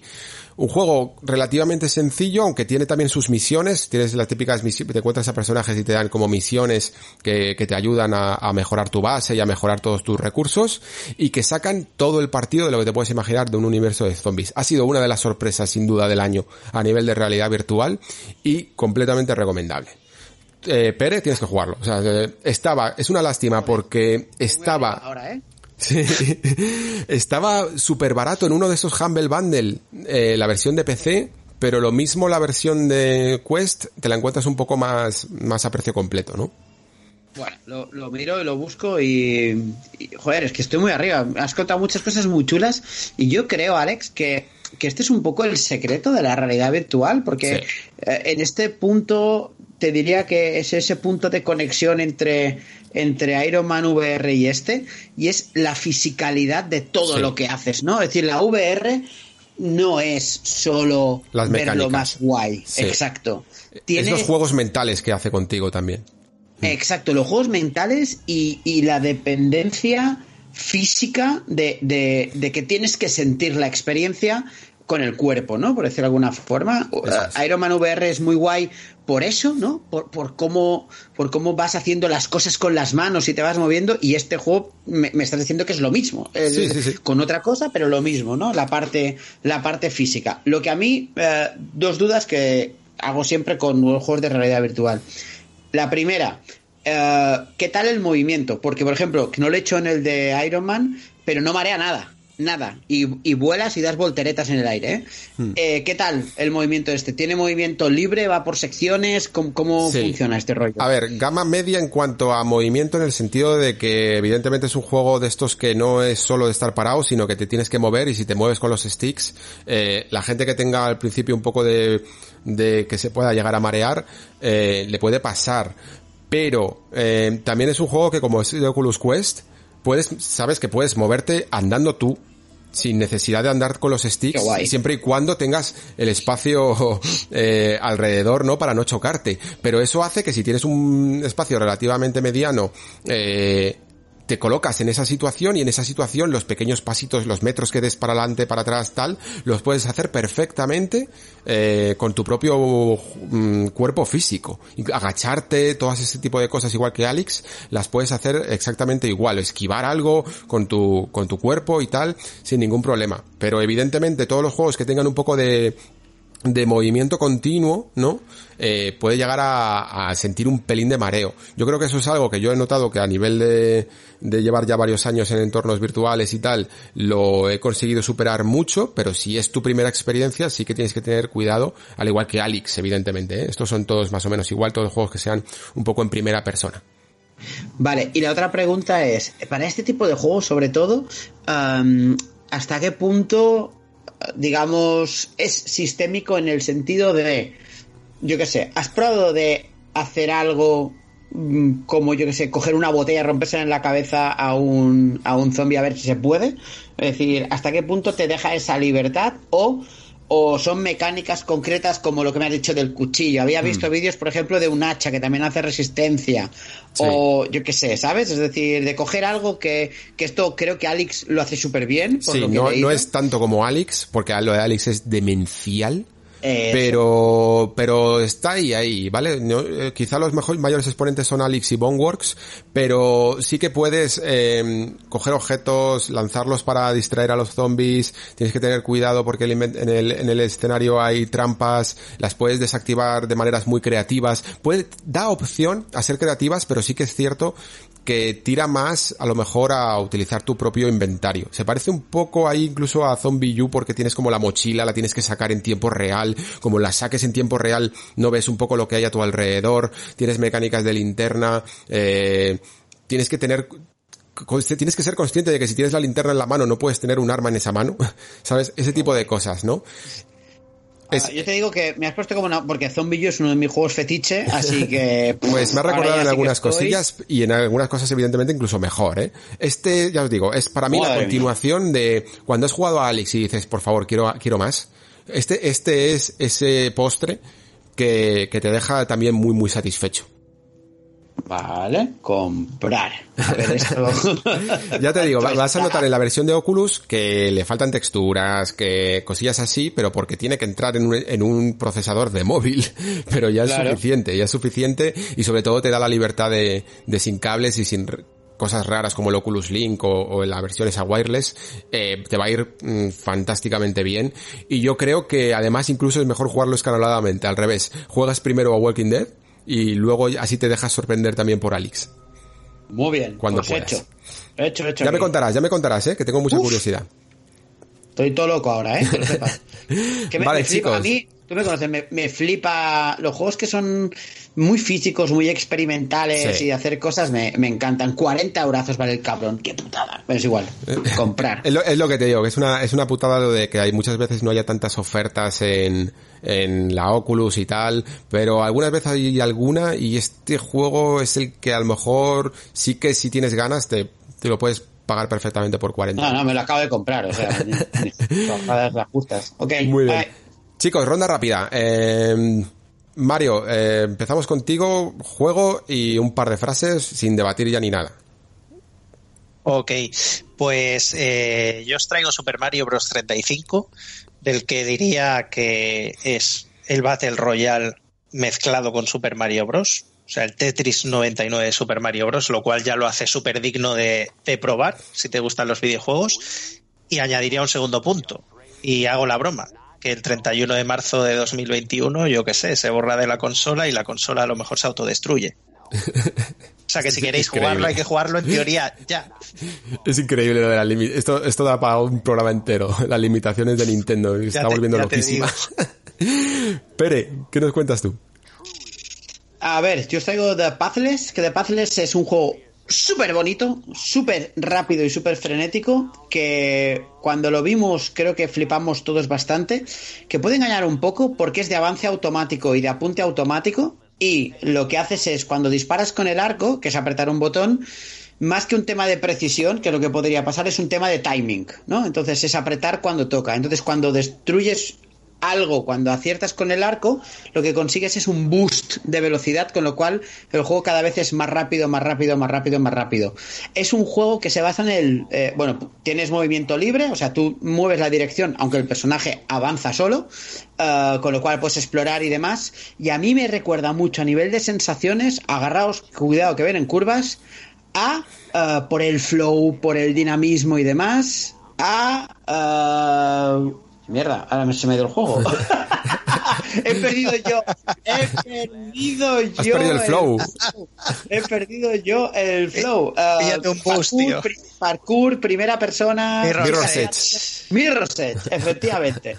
Uh, uh, a Mirror's Edge. O sea, las sensaciones son muy parecidas a las de Mirror's Edge, sin la parte de parkour, pero por el tema de la velocidad, del timing, de mantener el impulso. Y es, y es tremendo. Muy, muy bueno, ¿eh? Muy bueno este juego. Qué muy guay. bueno.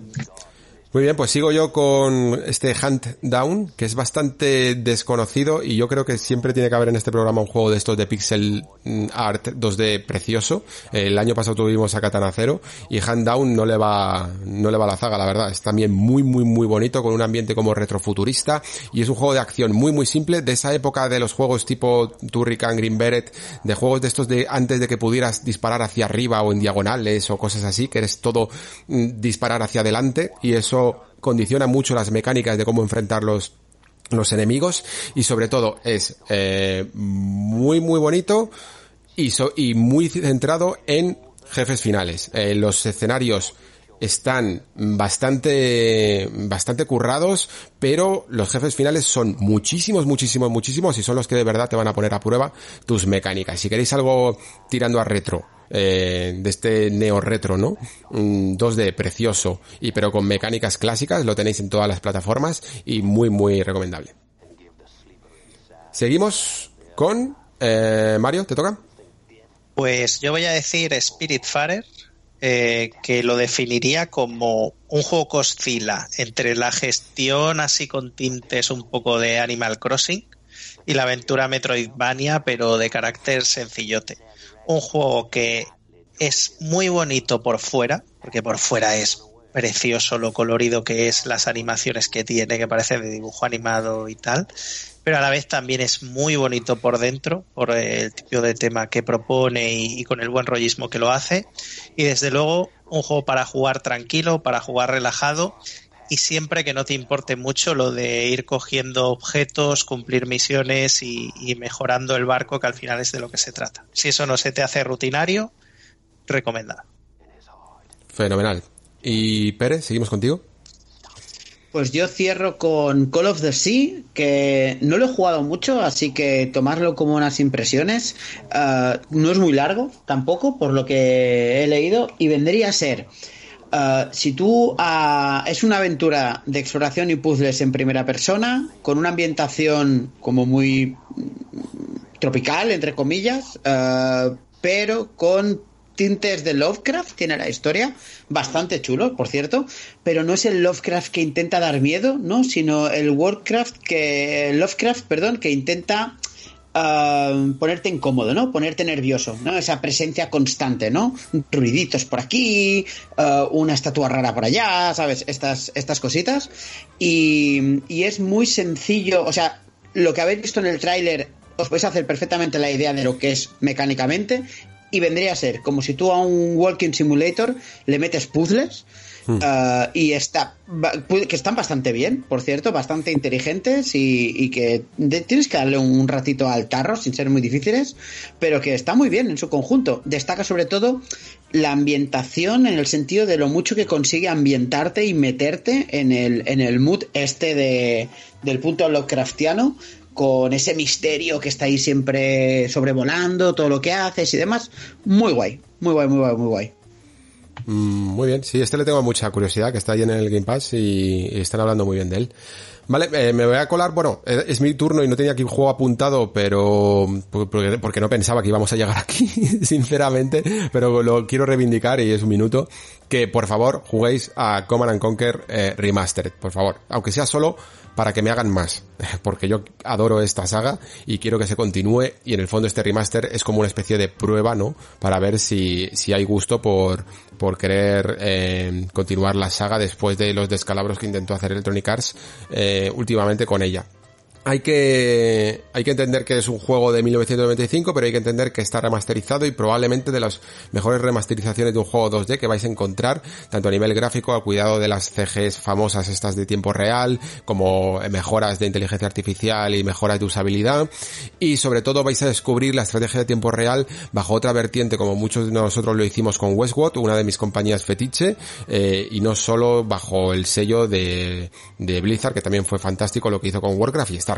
¿no? Pero si queréis ver la otra herencia de estos juegos de estrategia en tiempo real, que fue, que, que vino y que hizo en el fondo instaurar el género con Dune 2 Battle for Arrakis, después lo expandió también con Command and Conquer. Y os va a gustar porque se juega perfectísimamente a día de hoy eh, de lo que es eh, la estrategia mm, de construcción de bases, que es un poco algo que casi se está perdiendo últimamente. Parece que se centran más directamente en la acción. Así que muy, muy, muy recomendado. Por lo menos para los fans del género, evidentemente. Y ya cerramos con el último juego de Mario. ¿Qué nos cuentas? Pues mira, sí, voy a aprovechar la ronda rápida, lo mencioné antes, Banner of the Mate, eh, mi último descubrimiento, decir que es un SRPG a lo Fire Emblem en una ambientación y con un argumento que ficcionaliza de manera bastante libre eh, la época cercana a la Revolución Francesa en Francia aparece Napoleón Bonaparte, María Antonieta y demás personas, Robespierre y demás personajes históricos, y que la verdad que se deja jugar muy bien y tiene un tema entre batalla y batalla de reputación con facciones, eh, decisión, o sea, toma de decisiones en respuestas a diálogos y tal que influyen en cómo te ven los demás, que no parece que invente la rueda, pero que le da otro girito muy interesante a lo que hablábamos antes, ¿no? A lo que a veces Fire Emblem le falta para ser un poquito más. Hmm. Muy bien. No sé si ha quedado claro a lo largo del programa que a mis buenos amigos Pere y Mario les gusta bastante. Nos, flipa, ya sé lo que vas a decir, Alex. Nos flipa. Género táctico, ¿eh? Porque, porque haya habido unos cuantos juegos Mira, mira, Alex, yo solo tenía dos tipos de juegos que traer aquí. Por una parte, juegos que, que sean SRPG o de alguna manera se acerquen a lo estratégico. Y por otro lado, juegos que de, de, paz y amor y que te calientan el corazón. Muy bien, es lo, que, es lo que necesitamos este 2020, sin duda, también, también te lo digo. Y además es que estos juegos tácticos eh, hay tantas joyas por descubrir que yo me alegro mucho que, que hayas traído unos cuantos de, del género. Pues nada, ya solo queda, ahora a lo mejor no hace falta correr tanto, pero ya solo queda despedirnos, chicos. Eh, de verdad daros las gracias por, por vuestro tiempo. Eh, sé que cada vez, eh, y ahora lo sé más todavía, con esto del niño que probablemente le estéis oyendo ya llorar de fondo, que el tiempo es muy, muy limitado, que, que es complicado ponernos de acuerdo, pero os agradezco tantas horas que me habéis dedicado para veniros aquí al Nexo y sobre todo para hablarnos tanto y también de, de estos videojuegos menos desconocidos, pero que merecen la pena, sin duda, jugarlos y descubrirlos. Muchísimas gracias, Pere, eh, muchísimas gracias por pasarte de aquí. Espero, espero que no sea la última a lo, a lo largo de la temporada. Y tú sabes que si tú me llamas yo voy. O sea, esto es aquí, aquí está claro. Y la verdad, el año, el año, pasado ya hicimos este programa y, y creo que quedó súper guay y, sí. y, y, hacía falta este. Yo tenía muchas ganas de grabar este porque, joder, al final los programas en los que solo hablas de juegos tiene un algo que, que, que, a mí me flipa, ¿sabes? Y, y, hoy yo venía, me llevo aquí tres compras, cabrones, tres, y, y, espero que nuestra audiencia se lleve muchas más, así que a tope. A ver qué dicen en comentarios, tengo muchas ganas de leer los comentarios. Eso, eso, a ver, a ver cuántos bolsillos hemos agujereado. Eh, es verdad, hacen falta, ¿eh? Y además que últimamente estaba yo muy centrado en actualidad y cosillas así, aunque sí que ha habido juego AAA, pero también quiero que no se pierda pierda este carácter de, de otros juegos no tan, no tan llamativos, ¿no? Eh, a primer, por lo menos por el marketing. Y Mario, eh, a nosotros nos han hecho una faena porque la temporada 2 de The Witcher probablemente se haya retrasado, ¿no? Con, con todo esto. Sí. Y, y, y a ver cuándo podemos continuarla porque, joder, me gustó muchísimo tratar eh, esta serie más en profundidad, ¿no? Mm, de lo que, de lo que se solía hacer y, y, compartir un poco esa afición contigo, la verdad. Me parece una excusa perfecta para, para quedar, ¿no? Algo que haríamos en un bar, pero hacerlo también grabado. Y se va a retrasar un poquillo, yo creo que no va a salir en plan cada año por todo el tema en el que estamos.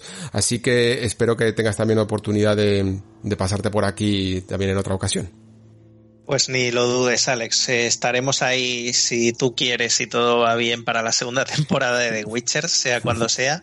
Y nada, como siempre, un gustazo estar en el Nexo y muy de acuerdo con lo que comentabais. Siempre está bien hablar de juegos, entre comillas, solo de juegos, aunque a veces la conversación nos lleve por un lugar o por otro y nos pongamos un poco más profundos, porque no sé si a vosotros os pasa, pero hay veces que quieres un juego como los que hemos comentado aquí, pero como estamos tan metidos, eh, te parece que no hay nada que no sepas ya, ¿no? Y, y que mm. no conozcas ya. Y escuchar un programa como este donde te encuentras, pues a lo mejor habremos hablado de unos 20, unos 20 tan diferentes, aunque muchos fueran estratégicos, pero unos 20 juegos tan diferentes y, y recomendables todos a su manera, pues es de agradecer. Sin duda. Hay que salirse a veces de la espiral triple A, ¿no? Y de la espiral de lo que copan las portadas. Y este ha sido nuestro homenaje y nuestras propuestas para, para este año. Quizá algún año tendríamos, tendríamos que hacer, o, en un mes suelto, uno de toda la generación o, o, sin fecha directamente para descubriros más joyas ocultas, que yo sé que además es algo que a Pere le motiva muchísimo hacer siempre. Y, y, ya tenemos otra excusa. y ya tenemos otra excusa para quedar. Nada más por mi parte. Eh, deciros que con esto termina un poco el año también de, del Nexo, pero no la temporada, evidentemente. Volveremos en enero, quizá un poco más adelante porque eh, me he retrasado ahora y estáis teniendo durante estas épocas festivas estos programillas que espero que os acompañen muy bien. Pero ya volvemos para el año 2021 que esperemos que sea muchísimo, muchísimo mejor año que el que nos deja, que estamos todos deseando que se vaya. Nada más por mi parte, como digo, eh, muchísimas gracias por estar ahí, muchísimas gracias por escuchar. Se despide Alejandro Pascual. Hasta el próximo programa.